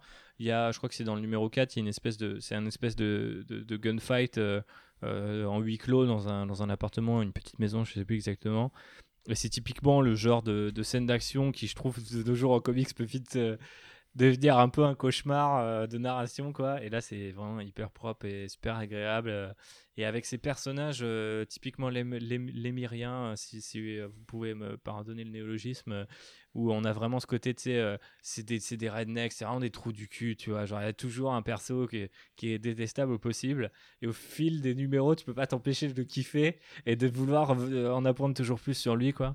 Et, euh, et ouais, c'est du coup c'est vraiment touchant en ce sens-là. euh, Il a une maîtrise des dynamiques familiales. Je sais pas si on peut mettre ça sur un CV ou sur un LinkedIn, mais vraiment Jeff Lemire il peut le faire. Après je sais pas quel genre de papa il est au quotidien, mais vraiment ça a l'air d'être un sujet qui l'obsède euh, pas mal et, et ça, ça le lui rend bien dans ses séries quoi. Ok.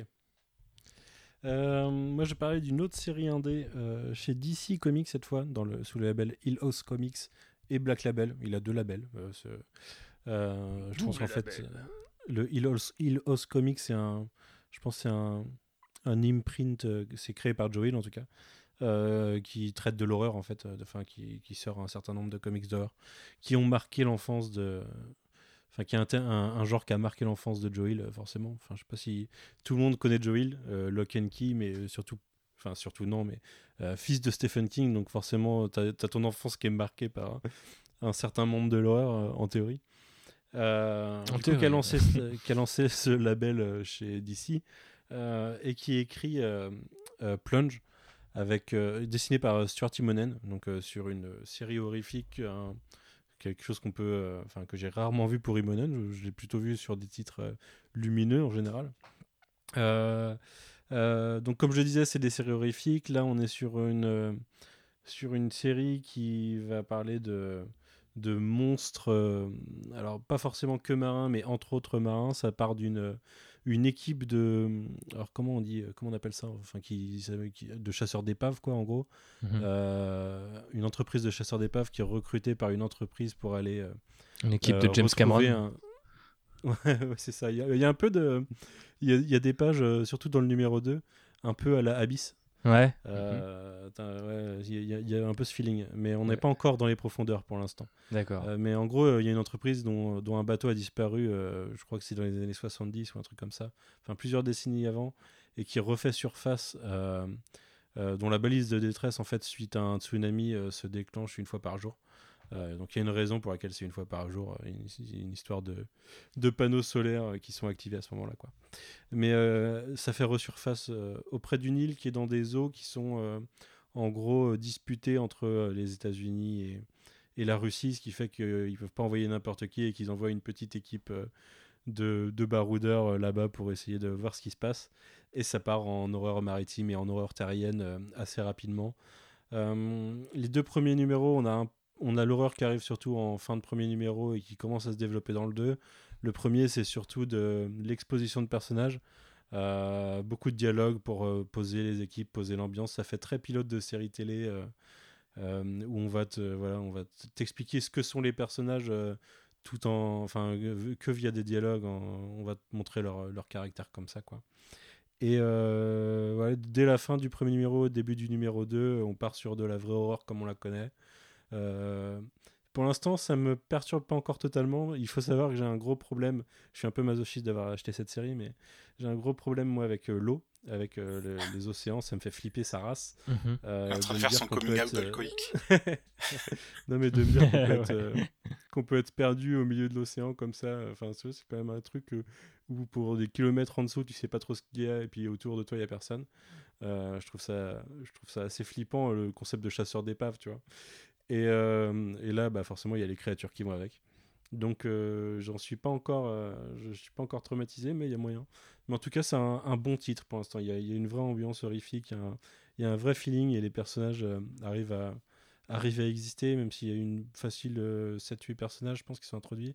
Ils arrivent à exister déjà en un numéro, en deux numéros du coup, euh, pour ceux qui sont encore en vie. Euh, mais voilà, si jamais vous avez un petit envie de, de changer et de passer un peu sur de l'horreur. Ah, Et attends, et de la- puis Stuart Timonen, putain. Ouais, sur Il Timonen, faut, il faut. Il est vraiment, euh, je l'attendais vraiment pas là-dessus. et Ah ouais, c'est magnifique. Euh, ouais, super bien. Voilà pour Plunge. Je vais faire un petit point. On retourne chez Boom Studio et chez sur l'ex-série de Dan Mora, où, sur laquelle il ne sera pas resté longtemps. Euh, pour ceux qui ne le savent pas, j'en avais parlé. Alors, c'était dans un de mes tout premiers podcasts du Coin Pop, euh, quand c'était un format euh, hybride qui n'existe plus. Ils ont relancé il y a à peu près un an Buffy. hein. ils ont fait un reboot en fait de Buffy à notre époque. Donc Buffy à Sunnydale au, lycée à notre époque avec une réimagination des personnages. Et derrière, quelques numéros après, il y a Angel qui s'est lancé. Il y a eu un premier crossover qui s'appelle Hellmouth pour la bouche de l'enfer sur cinq numéros qui, qui s'est terminé juste avant le confinement. Euh, on en est je crois, 13 numéros pour Buffy, 10 pour Angel, plus 5 de Hellmouth et un, et un one-shot à côté. Donc ça fait quand même une bonne vingtaine de numéros pour ce reboot. Euh, c'est sympa. Ça met du temps à démarrer, en fait. C'est... Chapeauté par Jordi Belair, hein, pour ceux qui connaissent, euh, euh, une grande coloriste devenue scénariste euh, au passage. Euh, qui euh, a l'air de bien connaître les personnages et euh, c'est un peu déstabilisant au début parce t'as l'impression qu'elle veut mettre, elle veut mettre tout le monde et réinventer, mais pas totalement réinventer certains, certaines choses. Donc pour les fans de la série, ça peut être déstabilisant, mais j'avoue que j'ai bien accroché. Très aidé par le trait de, d'Anne Mora sur les cinq premiers numéros. Après, ça passe à David Lopez, je crois, sur la suite. c'est sympa, mais c'est quand même beaucoup moins beau, on va pas se mentir. Euh, et Angel, c'est Brian Edward Hill au scénario et Gleb Melkinov au, dessin. Et c'est Angel, euh, je préfère quasiment à Buffy, je pense, en, euh, en comics actuellement. C'est beaucoup plus efficace. Il y a une ambiance qui rappelle les ambiances de la série télé Angel, un peu plus sombre que Buffy, justement. Voilà, je crois que c'est chez Glénat, mais j'ai un, doute-. Chez Glénat ou Panini d'ailleurs en France? Non, c'est Panini qui a sorti le premier numéro il y a pas longtemps. le premier, bah, du coup, ce qui doit correspondre aux cinq premiers avec Dan Mora. Euh, je sais plus quel prix ça coûte, mais ça doit pas être si cher que ça. Euh, N'hésitez pas si vous êtes fan de l'original ou si vous avez envie de, vous lancer dans le truc euh, en 2020. Euh, c'est sympa. Après, c'est ça n'a pas encore euh, la profondeur de la série, euh, la série originale, mais euh, pourquoi pas par la suite. Euh, voilà, j'en ai fini avec euh, les comics indés. Euh, je crois qu'on n'avait pas d'autres titres à parler, si ce n'est le dernier, euh, qui, euh, qui est le dernier comic book que j'ai lu quasiment. Euh, enfin, non, parce que j'ai lu plein de numéro 2 après, mais je me suis enchaîné tout Batman Curse of the White Knight ce week-end. Ce ne fut pas un gros plaisir. Aïe, Et, aïe, aïe, Je vais conclure la partie comics là-dessus avec toi, Thibaut. Mhm. Qu'est-ce que t'as pensé de cette merde? Waouh. Non, désolé, je suis- je suis un peu long. Euh, bah, il y a pas longtemps, j'étais dans un podcast avec euh, Arnaud et Corentin pour parler de Rick Remender et j'expliquais que sa rencontre avec Sean Murphy, pour moi, ça avait été un rendez-vous euh, manqué. Euh, et que euh, ils ont suivi deux parcours euh, bien distincts ces dernières années, notamment Murphy en revenant du côté de, de chez bah, des, grosses machines avec, avec Batman, où après il a bien, très bien fait son trou, Black Label, Maintenant, il y a même un Murphyverse qui va se construire autour de ce White Knight, qui est donc, du coup, s'est offert assez rapidement une suite Curse of the White Knight, qui faisait revenir Azrael comme l'antagoniste principal à Batman. J'en veux un peu à Sean Murphy d'avoir piqué à d'autres auteurs et, euh, et potentiellement moi dans un dans- il y a un moi du multivers qui est auteur de comics et qui a peut-être écrit Batman. Et euh, euh, du coup des idées que j'avais très envie de lire sur ce perso. Donc il les a fait les deux une dans le premier et une autre dans le deuxième. Et bah, je trouve qu'il les a un peu flingués par euh, une espèce de discours faussement apolitique mais donc potentiellement dangereux et euh, une sincérité qui là pour le coup euh, n'est présente ni du côté du discours des valeurs ni dans l'histoire parce que je trouve que globalement c'est une histoire très complexe pour le peu de choses qu'elle raconte je l'ai pas trouvé spécialement en forme au- au- du point de vue des dessins il s'est pas fait Il y a aussi beaucoup moins de plaisir que, sur le, que sur le premier. Ouais, ouais, clairement. Donc euh, là aussi décevant parce que bah, je, je- on sait quand même qu'il y a un public pour Sean Murphy euh, et, et on le comprend tout à fait parce que c'est- quand même un putain de maître du, du crayon et, de, et, et- et des règles et des, et des tout petits feutres parce qu'il fait des trucs extrêmement euh, précis. Ah, mais j'étais vraiment déçu en fait au fur et à mesure des numéros par cette espèce de position qu'il a prise sur les réseaux sociaux et qu'on retrouve en fait dans ses écrits et c'est dommage c'est-à-dire euh, de vouloir être une espèce de s'imposer euh, comme une rockstar en fait et euh, de vouloir écrire un truc culte avant même de lui laisser la- la- l'occasion de respirer, de, défendre des idées ou même juste des personnages. Donc il y a plein de bonnes idées et c'est autant de munitions qui sont comme ça grillées le temps d'une page ou deux, expédiées dans des dialogues alors que tu as des espèces de monologues interminables sur l'histoire des Wayne, l'histoire de Gotham, mais pas du tout dans le côté... euh, Snyderien de la chose où tu peux euh, Scott Snyder je parle. Euh, je sais qu'on va parler d'un autre Snyder après donc euh, je, je peux me permettre de faire une petite distinction. Mais qui s'amusait vraiment tu vois à rentrer dans les mystères de Gotham et tout je trouvais que ça fonctionnait mais je- maintenant je trouve que c'est une énorme tarte à la crème. Et ça m'a pas du tout intéressé ce qu'il a essayé de raconter. Et, euh, et puis par moments c'est d'une pauvrerie totale quoi. Je pense qu'il faut bien le dire. C'est vraiment, c'est vraiment tu triste d'en arriver là, quoi, avec un, avec un titre qui par ailleurs a beaucoup d'intérêt euh, et a suscité pas mal de remous. Euh, Moi, je suis content quand euh, Wired ou des gros médias comme ça finissent par parler de, comics parce que Murphy relaunch Batman en expliquant qu'il va faire de Joker le, gentil ou plus ou moins mettre à nu les, contradictions de, de, de Bruce Wayne quoi. Ce qui est une super idée, il y a une déconstruction hyper intéressante à faire. Mais c'est un peu comme si le gars essayait de nous faire The Last Jedi sans assumer ce qui se passait dans le film, tu vois. Donc euh, forcément ça coince et euh, je trouve qu'à trop vouloir du coup séduire un peu euh, tout le monde, il l'a fait par écrire et dessiner une histoire qui est globalement assez tiède en fait. Ce qui est un peu triste pour un auteur de sa trempe quoi. Ah, c'est ouf parce que tu as carrément mieux expliqué que moi ce que j'essayais d'expliquer à Paul avant ce podcast. Euh, et t'as Ce sera Paul de exactement juger. les termes que j'aurais utilisés. euh, la beaufrie était là. Euh, mais ouais, je suis complètement d'accord avec toi. Moi, je j'avais relu, euh, parce que je l'avais pas fini avant, donc j'avais one shot euh, White Knight juste avant le podcast de septembre, et je m'étais un peu réconcilié avec en le lisant hors hors actualité Twitter de Sean Murphy où il, il balançait Ouais. tout à chaque fois en plus sur Twitter, c'était chiant. Mais euh, il y avait des vraies idées et il y avait des, vraiment des fulgurances graphiques et euh, et dans l'idée, le premier, euh, je peux le défendre. Quoi. Je, peux, je, peux, je peux voir ce qui a été fait. Le second, c'est vraiment, c'est vraiment étrange. C'est vraiment beaucoup de beaufrie, beaucoup d'ego. J'ai vraiment l'impression, hein, comme tu le disais, qu'il a envie de marquer les esprits avec des scènes hyper, enfin des éléments hyper importants, hyper, euh, hyper angulaires pour Batman et, euh, euh, et nous faire des choses. Bah non, ça serait spoilé, donc je vais pas le dire, mais il y a vraiment des choses assez énormes qui sont faites dans, dans cette série. ouais. Il y a vraiment des références et des clins d'œil que je considère, comme tu le disais, comme des cartouches vraiment gâchées. Et à côté de ça, par contre, l'histoire, hein, je la trouve d'une. Ouais, d'une. c'est- fade et c'est beauf et c'est c'est bête. Et je trouve que c'est un gros gâchis, en fait, ce Curse of the White Knight. Peut-être qu'il aurait, sais, je vais te il dire, aurait vachement gagné à prendre du temps, je pense. hein. Il, il- il- il s'est pris euh, dans son propre piège. Il avait annoncé qu'il n'avait pas forcément l'intention à la base de faire une suite euh, de White Knight, ou en tout cas, il savait pas ce qu'elle serait cette suite, Mm. jusqu'à ce que son éditeur lui dise T'as fait Punk Rock Jesus, donc un jour, euh, t'étais un peu. euh, euh, ti- voilà, t'avais un peu tiqué quand on t'avait parlé de religion. T'as fait un truc qui est globalement un brûlot euh, anti-religieux, euh, pas toujours euh, très malin non plus, mais qui est un travail de jeunesse, donc on lui pardonne parce qu'il a en plus cette énergie, euh, pour le coup, très punk, euh, que moi j'aime beaucoup et qu'on retrouve chez, et qu'on retrouve chez d'autres auteurs euh, euh, comme euh, Remender que je citais tout à l'heure.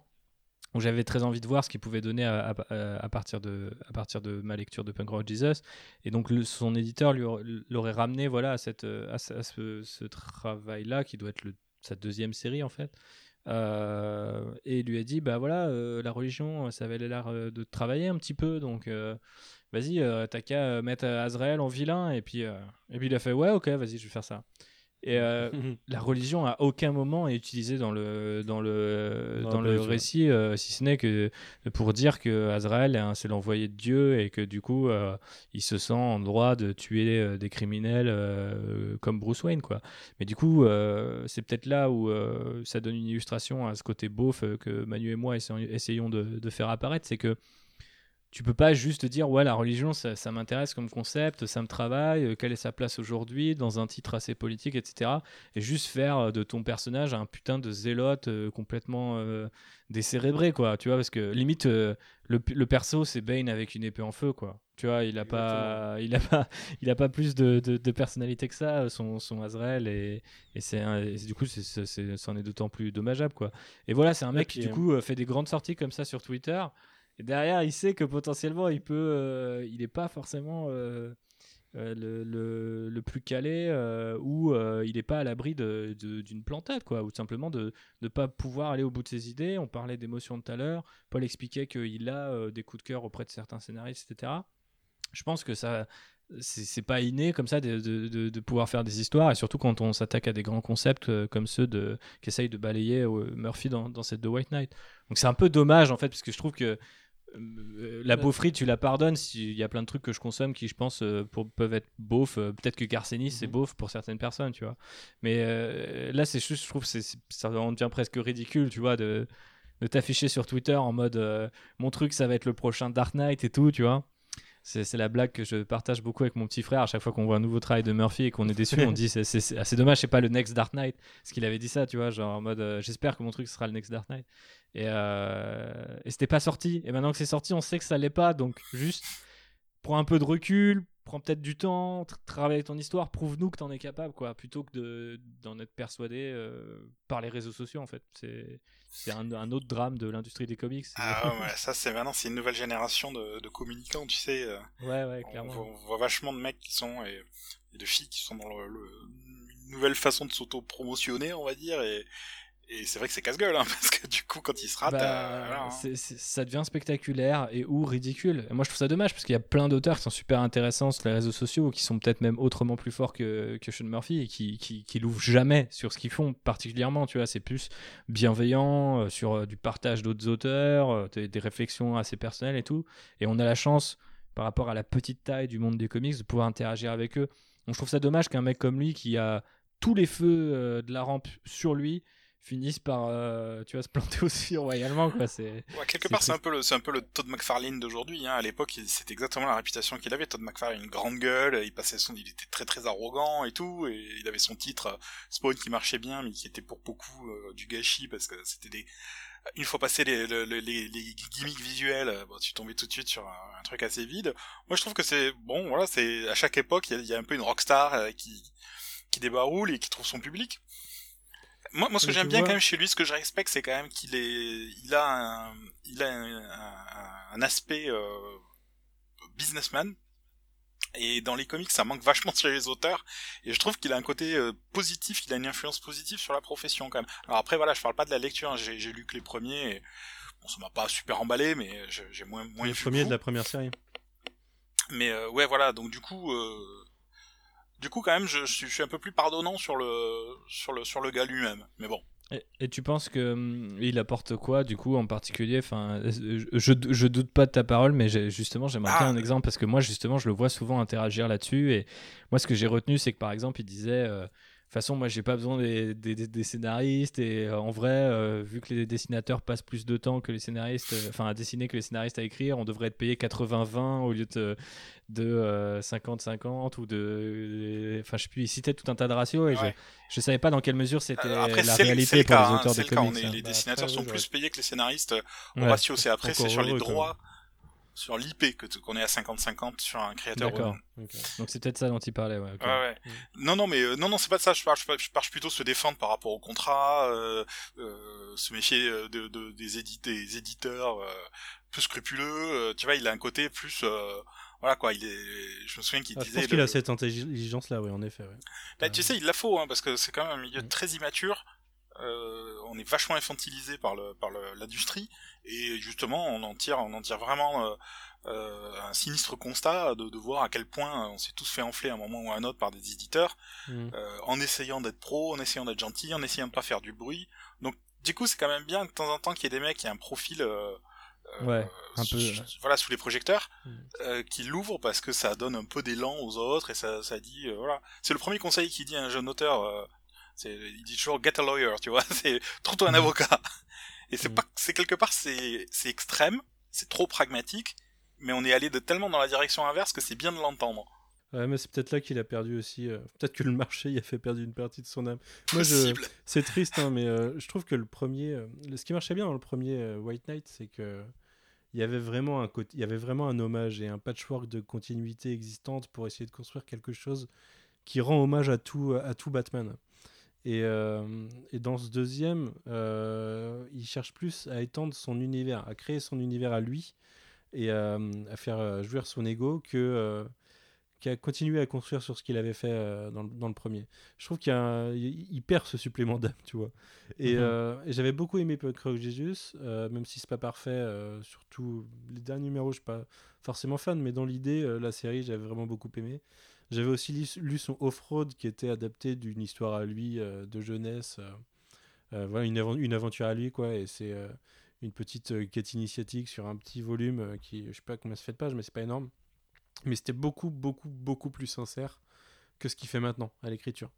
Et alors peut-être que c'est le marché hein, qui l'a cassé, comme tu dis, Paul. Peut-être que il y a une part de cynisme qui est rentrée dans tout ça. et d'ego avec le temps. après, on va pas se mentir, hein, il a, il a le droit d'avoir un certain ego vu son talent. hein. Ouais, non, c'est sûr. Euh, Mais c'est- je pense que c'est- là où, ce que, où la présence de Paul euh, dans ce podcast est super intéressante parce que moi, j'avais jamais fait le parallèle entre lui et Todd McFarlane et euh, on leur reproche et en même temps, on leur doit aussi les mêmes choses parce que bah, Ouais. sans McFarlane, pas d'image et pas un certain nombre d'é- d'évolutions aussi du point de vue euh, peut-être de la condition des auteurs. Quoi. Mais c'est marrant que ça passe par ces personnages un peu. Euh, bigger than life quoi pour euh, le dire comme euh, outre-Atlantique quoi. Ouais. Euh, je voulais profiter de. Alors, on va reparler comics avec toi, Thibaut, juste derrière. Ah Avant ouais. ça, je voulais profiter d'un Batman Bof pour faire une transition sur une actualité. Ça va permettre de parler d'actualité. Juste, je voulais avoir votre avis. Surtout, Paul, toi, je sais pas si tu as un avis là-dessus, ça m'intéresse. Euh, on a une grosse news qui est sortie euh, fin de semaine dernière. Euh, la Snyder Cut de Justice League va voir le jour sur HBO Max en 2021. Euh, c'est la réponse à des, à, des années de campagne, mais surtout des années de harcèlement sur les réseaux sociaux d'une frange pas toujours très fine de fans. Euh, moi, je trouve ça assez ahurissant que ça finisse par sortir et que ces gens-là aient gagné. Mais je voulais, euh, je voulais avoir votre avis sur le sujet et éventuellement lancer le débat. Ouais, moi j'ai pas trop d'avis sur le film lui-même parce que je l'ai pas vu. Donc j'ai Le- pas, ouais, le Justice League j'ai de- pas, vu celui de- qui est sorti. C'est pas grave. Euh, après, ouais, je, bon, je, je, je peux comprendre qu'il y ait des fans de Snyder et tout. Euh, après, je suis assez d'accord. C'est peut-être un peu toxique quand même l'idée de, de se dire euh, maintenant, voilà, il suffit de gueuler suffisamment fort pour faire ployer des, des studios. Euh, ça, c'est la porte ouverte à des, à des, à des grosses atrocités artistiques. hein. Parce que ça veut dire que du coup, c'est ceux qui gueulent le plus qui vont avoir gain de cause.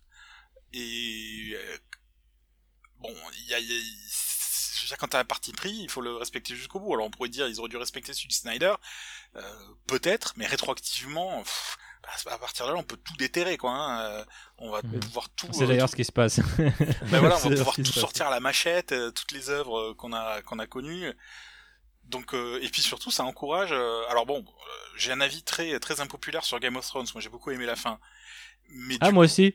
Bon, du coup, tu vois, je me dis, ah ouais, alors il suffit d'un backlash pour qu'on charcute euh, euh, les trucs que les gens aiment pas. J'ai vachement aimé The Last Jedi aussi, pareil, avis très impopulaire, je sais. Oui. Mais euh, mais voilà, du, du coup, tous ces trucs, tous ces trucs, ça veut dire que le, part- le, le- le- les fans ont détesté. Alors on va le charcuter, on va le sortir de la, de la continuité Star Wars. Ah putain, ça- moi ça me fait flipper, hein, franchement. Ouais. Moi, ça me fait d'autant plus flipper qu'en plus, c'est pas fait avec. Enfin, c'est fait avec le cynisme de studios qui disent bah, en fait, on peut rien faire en ce moment, on peut pas tourner. Ouais. On a ça sous le coude, éventuellement. Euh, ça va calmer euh, des gens. Mais euh, j'ai l'impression qu'ils réfléchissent pas aux, aux impacts, enfin, aux messages que, que ça passe derrière. Enfin, je trouve ça assez ahurissant. Moi. Mm. Qu'est-ce que t'en penses, Thibaut? Ouais, bah moi je suis super partagé. Je trouve que c'est une question qui est fascinante, mais là aussi effectivement terrifiante. Euh, moi j'ai toujours été un fan de Snyder. J'ai pas aimé euh, Batman v Superman, euh, qui était déjà aussi un, un- plus ou moins un, comment dire un rafistolage studio pour que le film soit plus court et corresponde un peu plus aux attentes d'un public qui voulait en gros l'équivalent d'ici d'un Marvel Cinematic Universe pour faire court. Donc euh, c'est vrai que j'avais pas aimé ce film, mais globalement Snyder, je trouve que euh, c'est un type euh, qui visuellement a amené plein de choses et est assez, enfin peut-être plus plus cultivé et plus intéressant qu'on peut le croire. Et, j'avais envie forcément de, le voir aller au bout de son idée.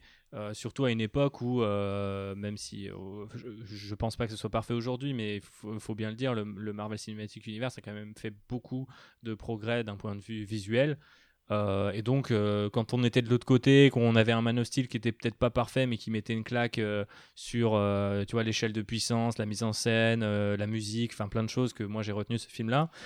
Euh, je me disais, waouh, le jour où le gars va faire une Justice League, mais on va perdre les os, quoi. Ça va être euh, complètement dingue. Et donc, j'avais très envie de voir ça. Quand j'ai vu euh, Batman v Superman, je me suis dit, bon, bah, en fait, le gars est arrivé trop tard ou trop tôt, on ne sait pas trop. La Snyder Cut, ça a été le combat de beaucoup de gens qui ont mélangé beaucoup de choses. Euh, notamment euh, bah, euh, l'intérêt qu'on peut avoir pour un auteur et sa vision et le harcèlement bah, d'autres auteurs ou d'autres personnes qui peut-être ne, sont en rien concernés par la sortie ou non de, de, ce montage-là. Donc je pense qu'il y a, des, trucs super intéressants à retenir de cette initiative. La première, c'est que bah, du coup, pour moi, qui suis, un- qui, suis euh, Zack Snyder depuis ses débuts euh, au cinéma, euh, je me dis, je vais peut-être enfin pouvoir voir sa version, même charcutée par ce qui a été fait avant, etc. Ça, m'intrigue vraiment. Tu vois, j'ai, vraiment hâte de voir ce film. Je peux peux pas le nier. On sait que ça va coûter apparemment euh, 20 ou 30 millions à terminer les effets spéciaux, etc. Donc c'est pas non plus un petit investissement. J'ose imaginer que qu'ils le sortent sous la forme d'un film hyper long ou d'une une espèce de mini-série.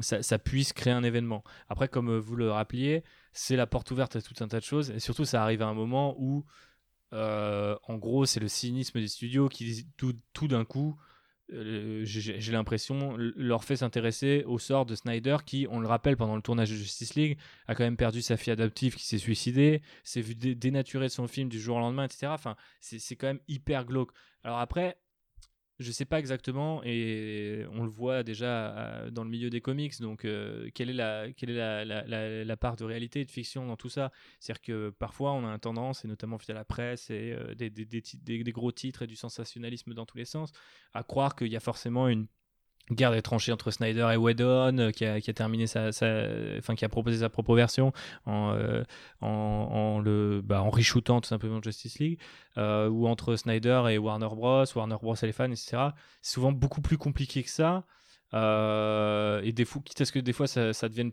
assez ridicule. Moi je pense à l'exemple de David Ayer qui a pas non plus lui eu le final cut sur euh, Suicide Squad et qui du coup a vu son film être charcuté, mais pendant la promo, il disait quand même fuck Marvel et il faisait un doigt au Marvel Cinematic Universe. Puis après, il s'est barré sur Netflix pour faire Bright en disant de toute façon, c'est pas un film de studio de merde où on me donne euh, l'ordre euh, que ce soit tout public ou je sais pas quoi. Puis après, il les dragouillait pour pouvoir éventuellement faire une suite ou être impliqué via Birds of Prey, via d'autres trucs et tout.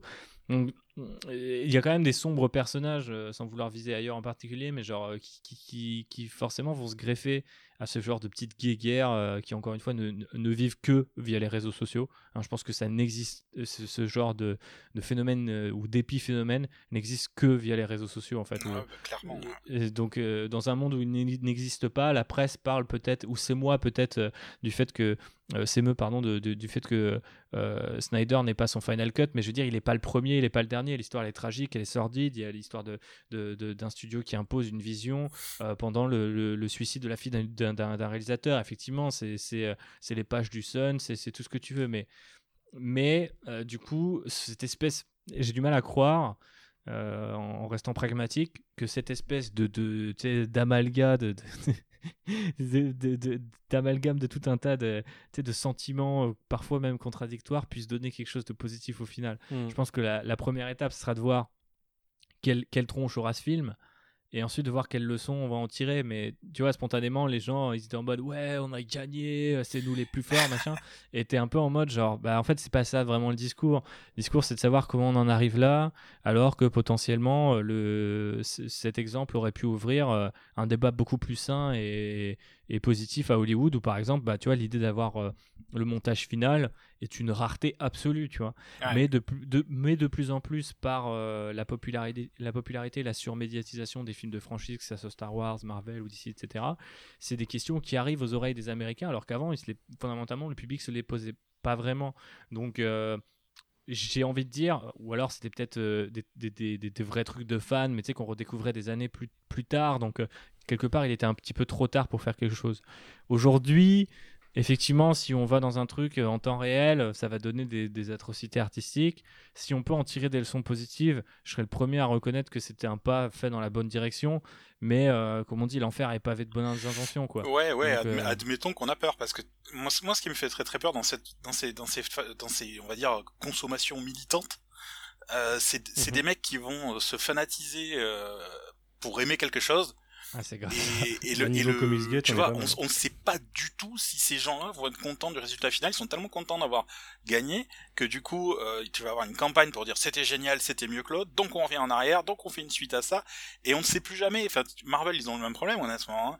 Euh, quand, ils ont de la consommation militante et avec avec du fan service à gogo, surtout sur les derniers.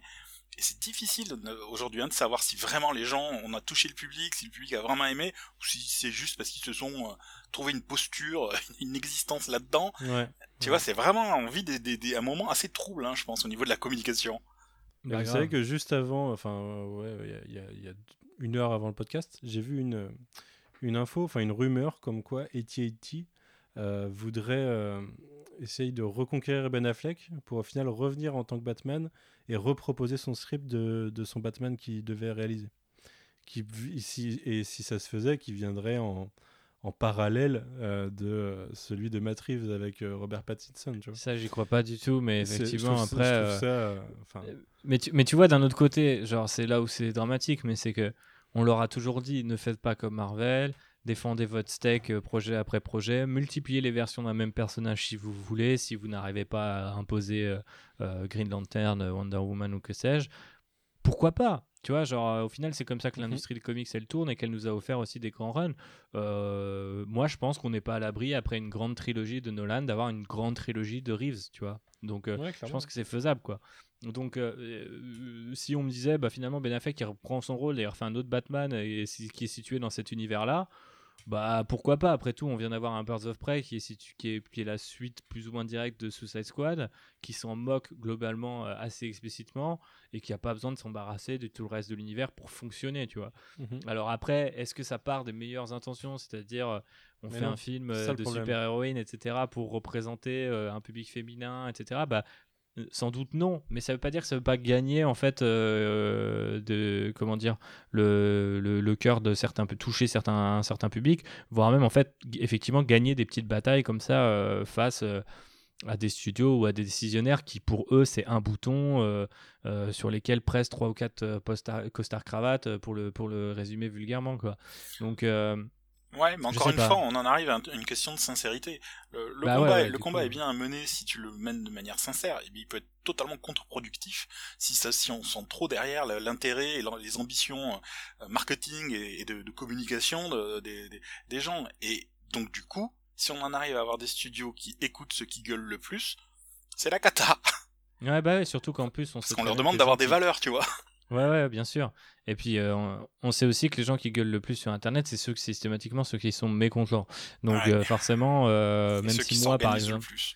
Oui, voilà, c'est ça. C'est-à-dire que moi, par exemple, je suis un, un fan absolu de The Last Jedi. Mais euh, je veux dire, ça me viendrait pas à l'esprit, tu vois, de partir au créneau. euh, et je l'ai fait, tu vois, pendant quelques jours euh, qui ont suivi la sortie. Je me suis fatigué tout seul, tu vois. Au bout d'un moment, tu es en mode, ouais, je sais pas que ça à foutre de ma Mhm. vie que de défendre un film que des gens ont le droit de toute façon de pas aimer. Mais pour ces gens-là, qui, euh, enfin, pour beaucoup de gens qui étaient pour cette Snyder Cut de manière très active, et Arnaud le rappelait euh, sur un édito sur Comics Blog où ils expliquaient qu'il y a des mecs qui s'organisent aussi pour, euh, bah voilà, qui associent ce combat-là à euh, euh, justement la prévention, à la lutte contre le suicide, etc. Donc il y a euh, toujours des mecs qui ont un moyen euh, de, de défendre ça avec des vraies valeurs derrière. Donc euh, on Mhm. peut pas ignorer ces gens-là, mais on peut pas ignorer non plus le fait que c'est aussi un espèce d'effet boule de neige sur les réseaux sociaux qui fait qu'aujourd'hui, bah, tu as David Ayer qui tweet toutes les deux minutes sur le fait que lui aussi pourrait revenir sur ce Suicide Squad. Et puis au final, tu aurais presque un catalogue euh, du coup euh, sur HBO Max de Director's Cut proposé par un studio qui, cinq ans avant, a royalement chié là, sur la gueule de ses auteurs, tu vois. Donc, Ah, c'est d'un Fondament- Donc fondamentalement, c'est même plus- c'est même plus du cynisme euh, Manu, tu vois, pour moi à ce niveau-là, c'est juste fondamentalement genre euh, euh, je te fais payer deux fois, tu sais, je, te vends tout deux fois. Alors on a ça aussi hein, chez Disney sur d'autres trucs. Typiquement, tu vas avoir The Mandalorian et puis tu vas avoir la série documentaire sur The Mandalorian et les deux seront sur Disney et on va te faire consommer, tu vois, toujours en deux temps. Mais on en arrive, enfin, on se marche quand même sur la tête. là, à la rigueur, c'est une extension, tu vois, de la série. Là, on marche sur la tête quand on te dit, tu te souviens de ce film que t'as pas aimé à cause de nous? Bah, c'est nous que maintenant on a payé le gars pour qu'il C'est puisse clair. C'est vraiment Et le. Et c'est vraiment Ils horrible, quoi, tu fait, euh, genre mode, euh, Ils l'ont déjà fait avec les versions euh, Director's Cut de, de BVS, par exemple. Enfin, même pas la, la Extended, quoi. Ouais, c'est ça, ouais. Euh, Mais, en plus, euh, et, en plus euh, ça nous a vraiment montré que ça sauvait un peu le truc, quoi. c'est le seul que j'ai vu d'ailleurs. C'est pour ça que je l'ai pas trouvé aussi catastrophique que tout le monde, euh, ce que tout le monde disait, parce que j'ai vu la. Ah, mais la Director's Cut, ça change le film. Ouais, ouais, voilà, c'est ça. Bah, Il y a tout un aspect thriller politique qui a complètement disparu ou euh, de, du, du montage, euh, du montage cinéma, quoi. Au profit, de, par contre, d'avoir euh, de la bagarre pendant une demi-heure à la fin. euh, c'est ce qui était relativement relativement inutile quoi mais euh, mais après en plus le- pour revenir à- au sujet lui-même celui de, de- de- du, Justice, du Justice League pardon de Snyder on sait que pour le coup il est vraiment très très très différent de ce qu'a proposé Joss Whedon c'est il y a un autre, pas tourné. il y a un surtout. autre vilain il y a d'autres univers euh, il y a des allusions à d'autres personnages etc donc euh, moi je suis même pas étonné que ça relance la machine tu vois bon de là imaginer que Ben Affleck reprenne son rôle peut-être pas mais mais je sais pas d'un autre côté du coup je pense que c'est ça qui fait que même des gens qui sont un peu plus euh, prudents euh, euh, et je crois que j'en fais partie euh, ont, ont forcément une curiosité presque malsaine tu vois pour le truc quoi moi aussi, hein, c'est pas nécessairement une mauvaise chose, je trouve, qui dévoile ce. Comme tu disais, on en a vu d'autres, hein, des, des, des trucs qui refaisaient surface, et pourquoi pas. Euh, moi, ce qui me fait peur, c'est que je n'ai pas les confiance dans les studios. ouais ouais Tu vois, c'est eux qui me font peur, c'est c'est le côté girouette qui me fait peur. Ah, c'est ça, ouais. Jusque quand euh, Enfin, ouais, jusqu'où ils s'arrêteront une fois que t'as as Voilà. ouvert euh, la boîte de Pandore, quoi. C'est ça. C'est effectivement un peu, le, un peu le problème. Mais surtout, encore une fois, c'est là où je, trouve- je trouve ça dommage, c'est que euh, on parlait de Beaufry, etc. Mais tous ces sujets-là, c'était la, la même chose. Moi, je prends un exemple qui est un peu plus proche euh, de, de- comment dire de, de, de, mon expérience personnelle, qui est euh, l'exemple des reshoots de Rogue One, par exemple où genre systématiquement ça a vraiment créé deux camps entre ceux qui étaient d'accord avec le montage cinéma, euh, le fait qu'il y ait la, la paranoïa autour de Disney sur Star Wars, etc. Enfin, ça a amené énormément de discussions qui pouvaient potentiellement nous en apprendre plus sur le, ciné- le- le cinéma hollywoodien et comment il fonctionne. Au final, ce que les gens en ont tiré, c'est quand même hyper limité, quoi. Et donc, euh, tu te dis, un, exemple comme celui de, des, studios euh, qui, démontent tout un univers pour faire plus d'argent plus rapidement, en principe, les gens, enfin le public, devrait se liguer contre le studio pour l'obtention d'un droit d'auteur. Euh, ce qu'on a eu a eu au final, c'est l'inverse. C'est quelque part des gens qui partent charger, euh, bah, pas vraiment un studio, parce que certes il y avait des banderoles contre Warner Bros etc. Mais t'as as, l'impression qu'ils visent en fait plus les gens qui éventuellement peut-être auraient aimé la version de Joss Whedon ou seraient peut-être des fans du Marvel Cinematic Universe qui étaient en, en gros euh, le maître étalon visé par Warner, tu vois. Et, c'est vraiment dommage parce qu'on s'en prend euh, aux mauvaises personnes. Alors moi je suis je, veux pas qu'on s'en prenne à une personne en particulier quoi mais très clairement euh, les, je pense qu'il y y a beaucoup beaucoup de choses à dire euh, sur la façon dont tout ça a été dont tout ça a été mené et les les les pompiers euh, qui euh, enfin non les plutôt les, les pyromanes qui se présentent en pompiers quelques années plus tard euh, c'est euh, Ouais. c'est- c'est c'est- c'est juste pas possible tu vois pour moi c'est l'équivalent des milliardaires euh, tu vois, c'est l'équivalent culture, euh, culture populaire des milliardaires qui euh, font tout pour pas que leur argent aille dans la rénovation d'une cathédrale et une fois qu'elle brûle, ils, de- ils font des dons pour qu'elle soit reconstitu- reconstituée, tu vois. c'est en mode genre, mais en fait, on n'aurait jamais eu besoin de vos dons si vous aviez accepté les règles du jeu dans, le- dans un premier temps, tu vois. Et effectivement, tu, tu peux pas ériger en pompier des, des, des, des mecs qui sont fondamentalement incendiaires, là, en- là en l'occurrence, pour, pour la vision d'un auteur qu'on peut aimer ou non, qui est Zack Snyder, quoi. Pour conclure, je viens de me rendre compte que deux ans et demi plus tard, j'ai toujours en bannière Facebook euh, Batman en PLS sur la pelouse qui se tient le genou. Ah, bah effectivement, ouais. c'est un grand moment de la Whedon Cut. Ouais, ça, ça disparaît très clairement de la, la Snyder Cut. Euh, on va passer à un, à un sujet Claude Elcor avec Ouais. euh, le petit point. euh, je sais que tu nous avais fait un bilan pas forcément très glorieux la dernière fois des comics Star Wars. Est-ce que tu continues pas beaucoup amélioré depuis. Vas-y, raconte. Euh, non, bah déjà, il n'y a pas eu énormément de sorties, hein, forcément, euh, via le confinement et aussi via la, fin de, euh, de l'ère Skywalker au cinéma. Donc, ça s'est quand même un petit peu ralenti suite à cela. Il y a eu un relaunch de Dr. Afra qui, est, plutôt, qui est plutôt solide, mais qui en fait capitalise sur, je pense, la popularité de l'héroïne créée par Kieron Gillen, qui ne demande que à être adapté sur d'autres médias, si vous voyez ce que je veux dire. Et euh, je pense qu'on arrive un petit peu au bout de, de, de, de ce qu'on pourrait faire euh, sur les comics avec elle. Et en tout cas, ça fait quand même un petit moment que, que, le Star Wars de Marvel tourne un petit peu en rond. Euh, J'attendais beaucoup du mois d'août avec le lancement de, The High Republic ou euh, la Haute République, qui est euh, la première initiative éditoriale en fait hein, du Star Wars sous l'ère Disney et qui pour l'instant concerne juste les comics et, et les romans quoi. Donc ça pouvait être intéressant parce que ça se situe 200 ans avant euh, pardon, euh, la, la menace fantôme, avec des personnages tout nouveaux, pas de connexion ou d'impératif avec les films ou avec une certaine forme de nostalgie. Euh, on a vu des premiers visuels qui étaient quand même assez, assez cool et, euh, et Mm. euh, on sait qu'on se passe dans une république beaucoup plus riche en Jedi, un peu plus mythologique aussi. Et euh, bon, bah, tout ça va être euh, repoussé, donc je pense qu'il va falloir un petit peu attendre de ce côté-là.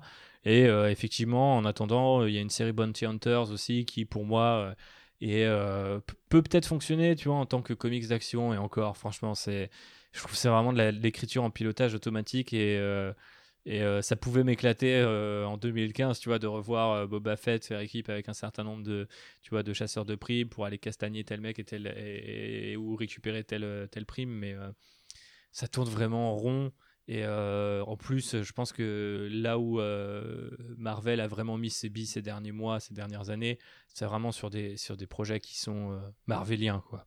C'est-à-dire que Star Wars, qui euh, a vendu beaucoup sans qu'on ait à fournir énormément d'efforts, n'a pas eu, tu vois, cette espèce de, besoin, je trouve, hein, d'être un peu revigoré, tu vois, dans les comic shops, quoi. Donc, c'est Star Wars dessus, ça se vend.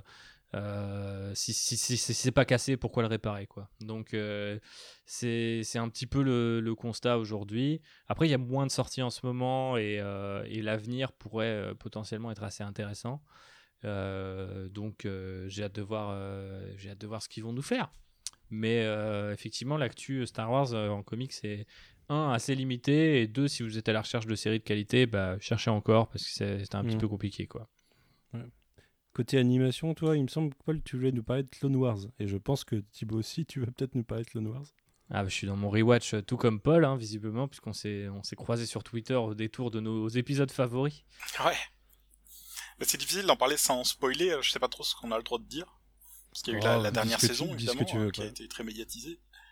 Oui, je pense qu'à part la dernière saison et ses événements, tu peux, euh, tu peux enchaîner sur tout le reste, parce que maintenant, ça date. euh, On peut, de- on peut de- dire quand même qu'il y a une résolution euh, dans des questions posées, ou sans dire lesquelles? Ça se finit, ça se finit Ouais, quand si, d'ailleurs au si, niveau ouais, de ouais, l'épisode tu 3 peux, du coup? ouais. Parce Mais, que euh, l'élément marquant de, de- de Clone Wars, c'est qu'on s'était tapé toutes ces, ces- toutes ces saisons, enfin, comme moi je trouve euh, formidable, hein, je, je suis fan de la série, mais sans savoir un élément clé, euh, qu'est-ce qui, comment c'est possible que tous ces mecs qu'on adore, les clones, puissent se retourner contre les Jedi? Et cette dernière saison apporte la, la réponse à ça. effectivement. Et donc, Et, euh, et d'autres, d'ailleurs. hein. et d'autres, et Donc, d'autres. Mais du coup, c'est vrai que tu, tu revois la série, moi je suis en train de la revoir maintenant, euh, entièrement, avec un nouveau regard. hein. Une fois que tu as vu la dernière saison, euh, l'émotion est pas la même, l'attachement que tu as à ces personnages ne sont pas les mêmes, c'est vraiment, euh, c'est beaucoup plus intense, et euh, moi je trouve que c'est un chef-d'œuvre, la dernière saison, enfin surtout les, évidemment le, le dernier épisode en, en quatre parties. Ouais, superbe. Alors là, pff, visuellement... J'ai euh, vu euh, beaucoup de commentaires dessus sur Twitter. Ça se passe en même temps que l'épisode 3 du coup, à peu près à la même période. Ouais, c'est ça. En et même après, même 3. après, Ouais. un petit peu après. Mhm. Ok. Et c'est une bonne conclusion à la série du coup? Ah, moi je trouve que c'est magnifique. C'est, euh, j'ai pleuré, hein. vraiment. euh, c'est Ouais, quel, hommage, quel hommage aux vétérans. C'est ça, ça, ça parle, ça parle de l'instrumentalisation de la chair à canon. C'est, c'est avec beaucoup d'émotion, j'ai trouvé. J'ai des frissons quand j'écoute Paul, mais ouais, effectivement, c'est c'est c'est encore des thèmes de- qui sont chers à mon cœur et qu'on on évoquait déjà avec le Punisher, mais euh, dans, la version Star Wars et euh, peut-être euh, un côté un petit peu plus soft et forcément plus polissé parce que c'est tout public, mais je, je, j'ai- je trouve de toute façon qu'au fur et à mesure des saisons, euh, Clone Wars n'a fait que s'améliorer Mhm. et, euh, et si, si on vraiment on revient à ce clivage euh, un petit peu débile de pour enfants, pour adultes, très clairement, plus tu avances dans les épisodes et plus tu as du contenu qui est quand même assez noir euh, et des connexions toujours plus nombreuses au, au reste de la saga. Ouais. Filoni, il avait vraiment développé ça avec Re- euh, Rebels. Ouais. Euh, il a encore montré qu'il savait le faire avec Mandalorian et surtout euh, Mandalorian saison 2 a l'air aussi d'aller dans le sens, dans ce Mhm. sens. Mais euh, pour l'instant, c'est, Clone Wars saison 7, pour moi, si tu veux, quand on que ça a commencé, pour moi, c'était juste un cadeau, histoire de dire voilà, on a annulé ce truc-là en 2012. Il y a un certain nombre d'épisodes qui vont pas être refaits, mais on a, on va dire, les épisodes vraiment qui manquaient, qui expliquent les, les questions clés, euh, euh, que ce soit sur, sur Dark Maul, sur Ahsoka, sur les, sur, sur les clones. euh, donc euh, la question qu'évoquait euh, Paul tout à l'heure. Donc il nous donnait ça. Moi j'étais en mode, c'est quoi Je me mets à- au fond de mon canapé, je prends. J'avais aucun, euh, euh, aucune attente particulière, si ce n'est celle de me dire euh, j'ai kiffé, j'ai mes petits épisodes sur Disney Plus et c'est- bon bec quoi. Et du Mhm. coup, quelle ne fut pas ma surprise quand j'ai commencé à comprendre, notamment sur les quatre derniers épisodes, même si euh, les quatre premiers qui sont très euh, centrés sur les clones, il y a beaucoup d'épisodes chaque saison. Il y a 3-4 épisodes qui, sont, euh, qui, se privent de, qui se privent volontairement des Jedi et développent un peu la, Mhm. la psychologie de- des, des soldats de la République et tout. Donc, très clairement, ces quatre euh, premiers épisodes terminent un arc qui est amorcé euh, dans, vraiment dans la première saison. Et c'est là où je me suis dit, tiens, c'est marrant. c'est euh, Dave Filoni, là, en quelques mois, avec la fin de Rebels, le début de The Mandalorian et la fin de The Clone Wars, bon, c'est quand même presque un an et demi, euh, Mhm. apparaît vraiment comme un type à la Tom King, c'est-à-dire qu'il joue sur le très long terme et il y a vraiment une science pour faire bosser les gens et raccrocher les wagons avec brio quoi. Parce que pour moi ça peut tomber à plat, tu vois, de dire, tu vois, pour moi de dire que ta, ta fin de série ça se passe pendant la revanche des Sith, c'est juste un argument commercial. C'est- C'est potentiellement ça n'apporte rien au récit, tu vois. Mhm. Et là tu as une espèce de poids qui se développe mais qui est énorme quoi. Oh là là. Le- le- le- la- la- L'adieu entre Ahsoka et, et Anakin, si on peut se permettre de, de- de teaser un petit peu, est déchirant. Ah, Forcément, parce que tu sais qu'ils se reverront pas, tu vois. Ou en tout cas, pas, pas, sous, pas sous la forme où ils se disent au revoir. Et donc, forcément, ça a énormément d'implications. Et je trouve que Filoni, il a joué avec ça, et ses auteurs et ses animateurs aussi, parce qu'il y a notamment un duel euh, qui a été fait pour la première fois en motion capture. Oui, il oui, oui, avec aussi euh, des- Darth Maul, ouais. ouais, beaucoup, beaucoup de choses qui ont été faites pour, euh, pour cette saison 7, alors Mhm. qu'elle aurait pu n'être qu'un caprice de fan ou un caprice de Ouais, ouais, ouais, Lucasfilm, euh, complètement, complètement. euh, tu vois, justement pour euh, un, un petit bonbon pour dire on savait pas quoi mettre sur Disney parce que c'est complètement euh, pour faire un parallèle avec la Snyder Cut, c'est à la base quand ça a été annoncé, ça a été vraiment annoncé comme ça à une San Diego Comic Con, il me semble. Bah voilà, c'était les, les 10 ans de Clone Wars en 2018. En 2018. Et euh, voilà, Clone Wars est- aura une septième saison. Filoni, euh, il a sa revanche sur Disney. Euh, il est resté avec eux quand euh, euh, Lucasfilm a, a- a été racheté et euh, ils, ils lui finissent par lui donner euh, cette saison-là, euh, même si elle devra se priver de certains épisodes, notamment les épisodes qui font la jonction entre, en gros, la fin de Clone Wars, euh, enfin plutôt entre la, la fin de Clone Wars tel qu'on le connaissait, donc la fin de la saison 6, et vraiment la fin de la saison 7. Il manque des, des morceaux, notamment Ouais. sur la question de Dark Maul. Qui, Il n'y a pas des trucs qui sont sortis en comics du coup? Ouais, voilà, notamment la question Ouais. de Dark Maul est résolue en comics et le comics c'est vraiment pas terrible. et il est sorti chez Dark Horse, mais il est canon donc c'est hyper compliqué de le trouver et tout. euh. Enfin, en, France, c'est beaucoup plus facile de le trouver parce qu'il est édité chez Delcourt donc c'est simple. Ouais. c'est- Vous savez que si c'est chez Delcourt, c'est le seul euh, truc canonique que vous pouvez manger, il me semble, euh, avec Star Wars Adventures, euh, mais qui est destiné à un public jeunesse quoi. Donc c'est vraiment très chouette d'avoir greffé sur euh, ce projet un petit peu capricieux ou, ou cadeau euh, de, de vrais moments de bravoure et, de, et, et des vraies techniques de narration ou même d'animation. quoi. Et, et- Donc, et euh, cet épisode est particulièrement poétique dans sa réalisation. Il y a beaucoup de, de moments silencieux, Ouais, beaucoup de moments sans musique, hein, où il y a juste des sons. Il y, a, il y a- il y a vraiment une, une contempla- une- un côté contemplatif dans la, dans la façon de, de poser les scènes. Il y, a, il y a un vrai décrochage artistique par rapport à ce qu'il y avait avant, et, et ça, ça crée une émotion. Tu, tu parlais de, alors, du petit cadeau qu'on qu'on nous donne en faisant la fin. Pour ceux qui savent évidemment quel est le destin d'Anakin, mais euh, quelque part c'est cautionné par le, le- le- ce qui nous explique de la Force, tu vois. Ouais, c'est bien euh, bien sûr que nous on sait que c'est leur dernière euh, euh, interaction, interaction à, à Ahsoka et Anakin, mais elle aussi le sait, tu vois. Elle, elle, elle est en train de sentir son glissement. Euh, elle veut pas le croire, elle veut pas accepter l'horreur du truc. Et ça, ça donne une, comme tu disais, une lourdeur dans le, dans le récit Mhm. qui est euh, fantastique. euh, vraiment, je trouve que c'était une des plus, une plus grandes. Enfin, pour moi, ça a projeté Ahsoka comme mon personnage préféré de Star Wars de tous les temps. Euh, ça lui donne Ah, une noblesse. bien, ouais. euh, Et, et c'est pas la première fois que j'entends ça euh, depuis, depuis quelques jours. Mm. Mais euh, ouais, je suis, je suis pas étonné. et Il y, a- il y a- il y a un vrai savoir-faire qui a été développé sur cette saison. Je, je- je me suis même demandé du coup s'ils en étaient conscients ou s'il y a vraiment, euh, tu sais, genre un, cette espèce d'accident heureux. De, ils ont fait ce qu'ils voulaient et du coup c'est parfait quoi. Ah oui, je pense qu'ils avaient une grande euh, liberté. À mon avis, il y a beaucoup de Ouais, ça. ouais, ça, ça se ressent. Et, euh, et vraiment, moi j'ai retrouvé. euh, il y a beaucoup de choses que je trouvais super astucieux dans Rebels, les Rebels, pardon, je le prononce toujours avec une espèce d'accent français, mais du coup. Il y avait euh, cette, cette idée de connecter euh, euh, Clone Wars et la prélogie, où il faisait revenir des personnages de ces, de, de ces univers-là. On Ouais. était forcément en pleine trilogie originale avec la montée de l'Empire, de l'Empereur, de Throne, de Tarkin, etc. Donc il jouait aussi avec les univers alternatifs en faisant revenir Throne. Et quand même beaucoup de détails sur la force, certains objets, etc. La narration par l'objet, notamment via J.J. Abrams, c'est devenu super importante chez Star Wars, alors que c'était pas spécialement le cas euh, au- auparavant. On va me dire, le premier Star Wars, c'est une histoire de plan qui se balade de droïde en droïde, mais Ouais. mais euh, il y, a- il y a- il y a des questions comme ça qui sont nées et j'avais l'impression en regardant Rebels, je me disais mais c'est marrant, j'ai l'impression de lire un truc qui est connecté à tout Star Wars en fait. Ouais, ouais. Et, et, et je me suis dit, quand on va revenir à Clone Wars, on va forcément perdre de ça. Et le mec arrive avec euh, quatre épisodes où tu as des références à The Last Jedi, à la prélogie, aux saisons précédentes de Clone Wars et euh, un teasing permanent avec la trilogie originale. Quoi. Donc c'est juste monstrueux d'a- d'affect quand t'es fan de Mhm. Star Wars, tu vois. tu- Et pour le coup, c'est pas une nostalgie qui tourne à vide et à, à vide avec des références et des clins d'œil dans tous les sens. C'est juste te dire, c'est à l'équivalent, je pense, pour faire une. euh, Vu qu'on parle de comics et de films de comics, etc. Je pense que c'est l'équivalent d'avoir suivi euh, euh, tout le Marvel Cinematic Universe quand t'arrives sur Endgame, quoi. Ouais. C'est-à-dire que tu peux pas ne pas te dire ah putain ouais ok non mais je comprends qu'est-ce que ça implique entre Tony et Steve quand ils se disent ça et, là t'as la ouais. même chose tu vois.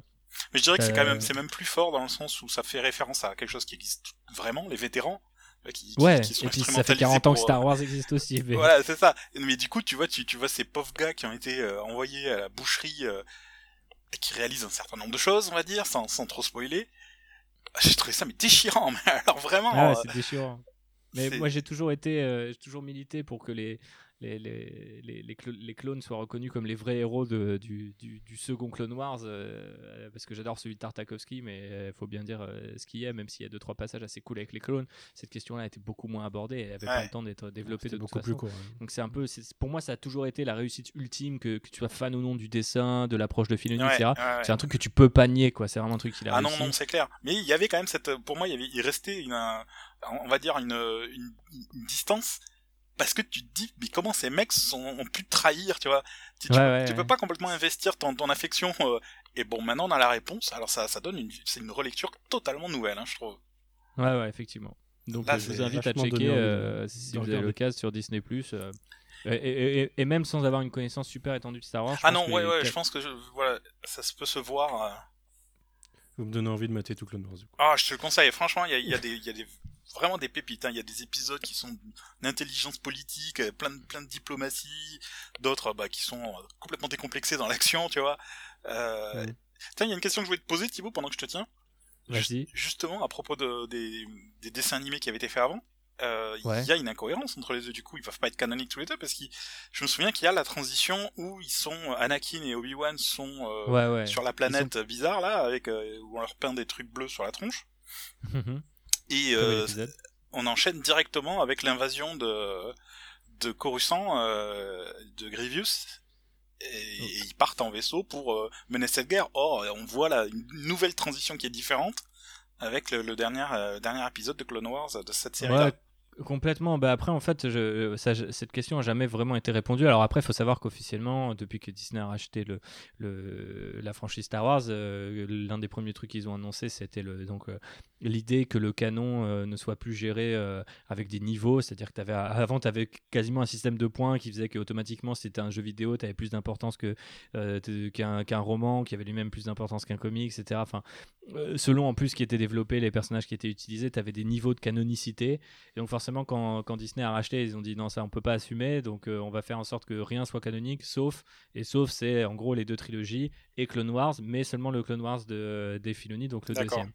Et euh, ce qui est assez bizarre, c'est qu'en disant ça, ils sont revenus quand même sur un. euh, c'est un fait, hein, euh, même si c'est pas forcément très renseigné, mais moi j'ai toujours trouvé que ça se ressentait dans les premières saisons du Clone Wars de, de, de Dave Filoni, donc du deuxième.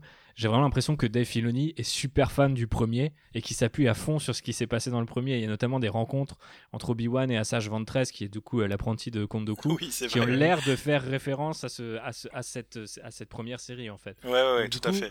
Du coup, quelque part, en disant que la série euh, de Filoni est canonique, euh, il y a toute une, toute une partie de, enfin, certains éléments du personnage euh, de, d'Asajj Ventress, mais aussi d'autres protagonistes, que euh, j'ai l'impression on intègre automatiquement. Mais effectivement, euh, de base, euh, si, si les deux devaient être canoniques, la timeline, elle aurait juste aucun sens. La question Mhm. d'Ahsoka, je t'en parle même pas. Ouais. Et mais mais ça, ça rend les deux du coup super appréciables sur deux deux approches très différentes quoi. Il y en a une Mm. qui est vraiment coup de poing et c'est vraiment le style de, Tar- de, Ka- de Tartakovsky. Il y en a un autre qui est vraiment un, un- un diesel quoi. Euh, C'est vraiment sur la durée, ça, ça, ça met du temps à, à chauffer et, quand on arrive au bout c'est un c'est un plaisir quoi.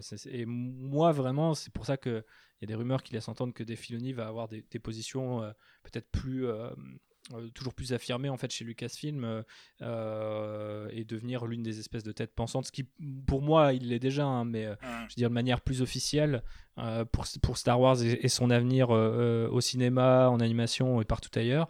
Et je suis assez rassuré parce que je pense que c'est un mec qui a, qui a vraiment de la patience et, et une énergie très lucassienne en fait autour de lui, je trouve. Euh, Il y a Mm. encore ce. C'est un mec beaucoup plus moderne, etc. Mais il y a une- il y a- il- il- ça reste un type un peu discret, très. Très introverti, il me paraît, euh, derrière son chapeau et, et son- ouais, amour tu veux dire. son ouais. amour pour les loups, il y a, je pense qu'il y a un vrai, euh, il y a une vraie encyclopédie, tu vois, de, de mec qui prend son temps et qui aime bien raconter les histoires qu'il aime raconter. Ouais. Ça crée des obsessions un peu bizarres. Euh, Il y a des épisodes de, en quatre parties sur des, en- uniquement avec des droïdes, par exemple, dans Clone Wars, ça existe. Il faut le savoir avant de se lancer. Mais il y a aussi des trucs complètement époustouflants comme, comme ce qu'il a fait là sur la saison 7. Donc c'est un artiste vraiment super intéressant. Quoi. Ouais, c'est et puis c'est un mec qui a des valeurs. Enfin, quand on, quand, quand on l'a vu sur euh, Avatar, The Last Airbender, déjà à l'époque, c'était c'est monstrueux. hein. Hmm. Tout à fait, tu fais bien de le rappeler. Mais je ferai un jour un podcast sur Dave Filoni. euh, J'ai prévu. demandé justement si tu avais prévu un podcast. Ouais, Clone bah, Wars tout le monde m'a de demandé un, épisode euh, Clone Wars. Alors du coup, j'ai écrit un article sur les meilleurs euh, épisodes. Ouais, ça sera un article coup. Euh. Parce que j'avais pas envie de faire un épisode Clone Wars que j'avais déjà fait à l'époque de Wikileaks euh, pour Mhm. les gens qui me suivaient déjà à l'époque de Sci Fantasy. Euh, et euh, du coup, en plus, il aurait sans doute fallu parler du Clone Wars de Tartakovsky encore. J'ai l'impression de militer euh, pour, pour, cette série depuis, depuis ses débuts. Donc, mais je pensais plus, voilà, justement, faire un truc sur Filoni, et, ce qui serait une façon déguisée de parler de Clone Wars, on va pas se mentir, mais tu d'étudier aussi ce petit, ce petit bonhomme-là, hein, qui finalement commence à se cacher derrière un, paquet de grosses productions Star Wars. Quoi. Ok. Bon, écoutez, on en a fini de, de ce podcast et des actualités et des sorties. Euh, Thibaut, est-ce que tu as des futurs actus, podcasts, euh, Outrider, Land Rider Ah ouais, y a- bah, du coup, Trader, on va faire un podcast. Bah, en fait, j'en enregistre deux cette semaine, là, euh, à l'heure Ouais. où je te parle. Donc, euh, du coup, il y en a un demain, ce sera un Land Rider, donc consacré aux univers de Warhammer. Euh, Puisqu'il y a une nouvelle euh, version de- du jeu de figurines Warhammer 40 000 qui a été annoncée euh, samedi Ah ouais dernier. Et donc, du Avec coup, on va un petit peu débriefer ça avec JB, parler figurines, des nouveaux points de règle qui nous intéressent ou nous font un petit peu peur. Et puis, un peu plus tard dans la semaine, on va enregistrer un autre Rider, qui est enfin l'autre Rider consacré à la musique euh, dans Star Wars. Donc ça va être un Ah, sacré nice. morceau. Je pense que c'est potentiellement un challenger pour devenir l'un des épisodes les plus longs euh, de Rider, surtout vu les invités que j'ai euh, embauchés pour m'assister sur cet exercice. Et du coup, on va parler en fait de... C'est confidentiel euh, ou Tu dis quoi? C'est confidentiel les invités? Les, non, non, c'est pas confidentiel. Il y aura, il y aura Benji, euh, il y aura euh, Happy que vous avez euh, Mhm. déjà entendu autour de Actioner ou de Outrider, et euh, il y aura Karl qui est un petit nouveau et avec qui j'échange régulièrement sur Twitter et je, qui je sais est un grand fan de Michael Giacchino. Donc je voulais qu'il il vienne de nous nous parler de lui, euh, puisque l'idée c'est de savoir si on peut remplacer euh, John Williams euh, à l'heure où voilà la saga Skywalker est terminée et où ce Mhm. monsieur qui a je crois 81 ans va sans doute peut-être prendre une retraite. Bien mérité. Effectivement. Ok. Et toi, Paul, tu as des actualités à venir, des, des nouveaux titres, des, des éléments repoussés peut-être? Euh, ouais, je sais pas trop si je peux l'annoncer comme ça quand même, parce qu'ils l'ont pas, ils l'ont pas dit Marvel. Ok. J'ai, je Ouais, bosse sur un Marvel, truc euh, sur les Fantastic Four, mais je veux pas trop rentrer dans les détails euh, parce que ça, ça, n'a pas été annoncé. Et en plus avec le confinement, euh, Ouais. Comme Ça aurait dû être sollicité et du coup c'est repoussé quoi. ouais, ça a été mis en, ça a été mis en pause comme la plupart des trucs qui sont pas des séries mensuelles. Euh, donc il y a ça et du coup pour me, pour m'occuper, je faisais des commissions, j'en ai fait beaucoup. J'en ai fait tellement Superbe, que coup, je me dis, euh, mais je te remercie. Du coup, je vais faire un, un bouquin, un artbook de ça, parce que je me suis bien éclaté dessus et euh, avec euh, des nouvelles techniques que je faisais pas trop avant, un peu plus poussées. Ouais. Et, euh, et voilà. Et des covers, mais ça c'est pareil, je peux pas trop les annoncer. Donc, justement, je crois qu'il y en a un pour un titre de Jordi Belair chez Marvel. T'as sorti un sketchbook avec Olivier Vatine du coup pour pour aider Comic Zone? Alors ouais, en fait c'est un sketchbook qu'on avait sorti pour euh, New York, le Comic Con, et euh, Mhm. moitié-moitié chacun, parce qu'on y va souvent ensemble et on se partage une table ou deux tables. Et du coup euh, c'était marrant de faire un truc en commun. Et quand il s'est passé ça et que je savais à quel point ça allait être difficile en discutant avec euh, Kader, donc de Comic Zone, une, une boutique de comics lyonnaise, j'apprécie particulièrement.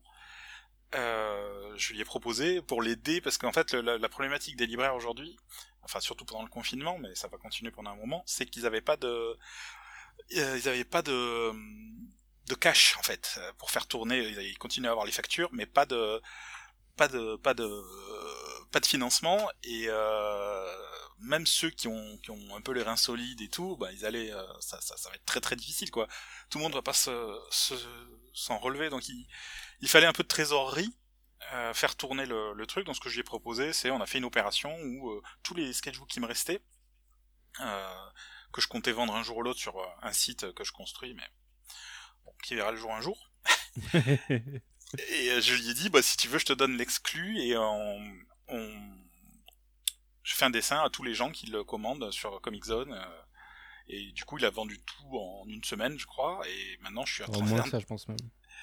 Ah non, non, ouais, ouais. Enfin, je sais plus. Ouais, peut-être 48 heures. Et en fait, je sais qu'il m'avait fait une blague là-dessus, mais je me souviens plus exactement le. Et mais le problème, c'est que voilà, les dessins, par contre, euh, ça prend plus de prend 48 du heures temps. à faire. Donc je Ouais. suis encore dessus maintenant avec tous les trucs dont je t'ai parlé. C'est vrai que ça prend ça prend un petit peu de temps, mais euh, les gens sont vraiment super sympas, très patients. Euh, ils ont ça a vraiment été un élan de solidarité. euh, et je pense que ça a permis à Kader de, de, de continuer à payer son employé, ce qui est vraiment génial. Mm. Euh, et, d'un peu dynamiser aussi parce que euh, ben, c'est un, peu un cercle vertueux, tu vois, quand quand il commence à y avoir un peu une actu sur quelque chose, ça crée d'autres euh, d'autres discussions et je pense que ça a bien fait ça a bien profité à la librairie. Mm. donc voilà. Donc ça c'était vraiment cool. On, on est en train de travailler, bon c'est c'est confidentiel encore évidemment parce que c'est encore des stades on est en train de, de discuter de tout ça, mais on prépare quelque chose avec Panini aussi dans le dans le même. euh, Alors c'est le- confidentiel, mais tu viens de citer un podcast. hein. c'est confidentiel dans le sens où je dis pas ce que c'est, ce qu'on est en train de préparer. Mais on est en train d'essayer de, de, enfin, eux, ils ont vraiment envie de le faire pour aider, aider les libraires. Ouais. Maintenant, bon, ben voilà, il faut travailler avec Marvel. Marvel, ils sont pas en, dans une, Ouais, dans une machine, quoi. capacité optimale de réaction, donc euh, parce que eux aussi ils marchent au ralenti. Mhm. Euh, donc ça tout prend beaucoup de temps, mais il y, a y la volonté et si, si ça marche, ça pourra faire un truc assez sympa et qui pourrait soulager un peu les libraires. Donc, voilà, on espère que ça va marcher. Cool. Eh ben écoutez, messieurs, ça m'a fait très très très plaisir de faire ce podcast avec vous. Je, Et moi, je suis vraiment éclaté. J'espère qu'on refera ça euh, plus tard. Ouais, c'était cool. Euh, je vous dis à bientôt pour d'autres podcasts, euh, notamment sur le coin pop. Vous devriez avoir The Office bientôt. Je devrais apparaître dans Actionner ce week-end, donc sorti la semaine prochaine probablement. Euh, et voilà, euh, je vous dis à très bientôt. Je, une- je vous souhaite une bonne écoute, beaucoup de bonnes lectures et euh, bonne journée. Salut. Bisous. Ciao.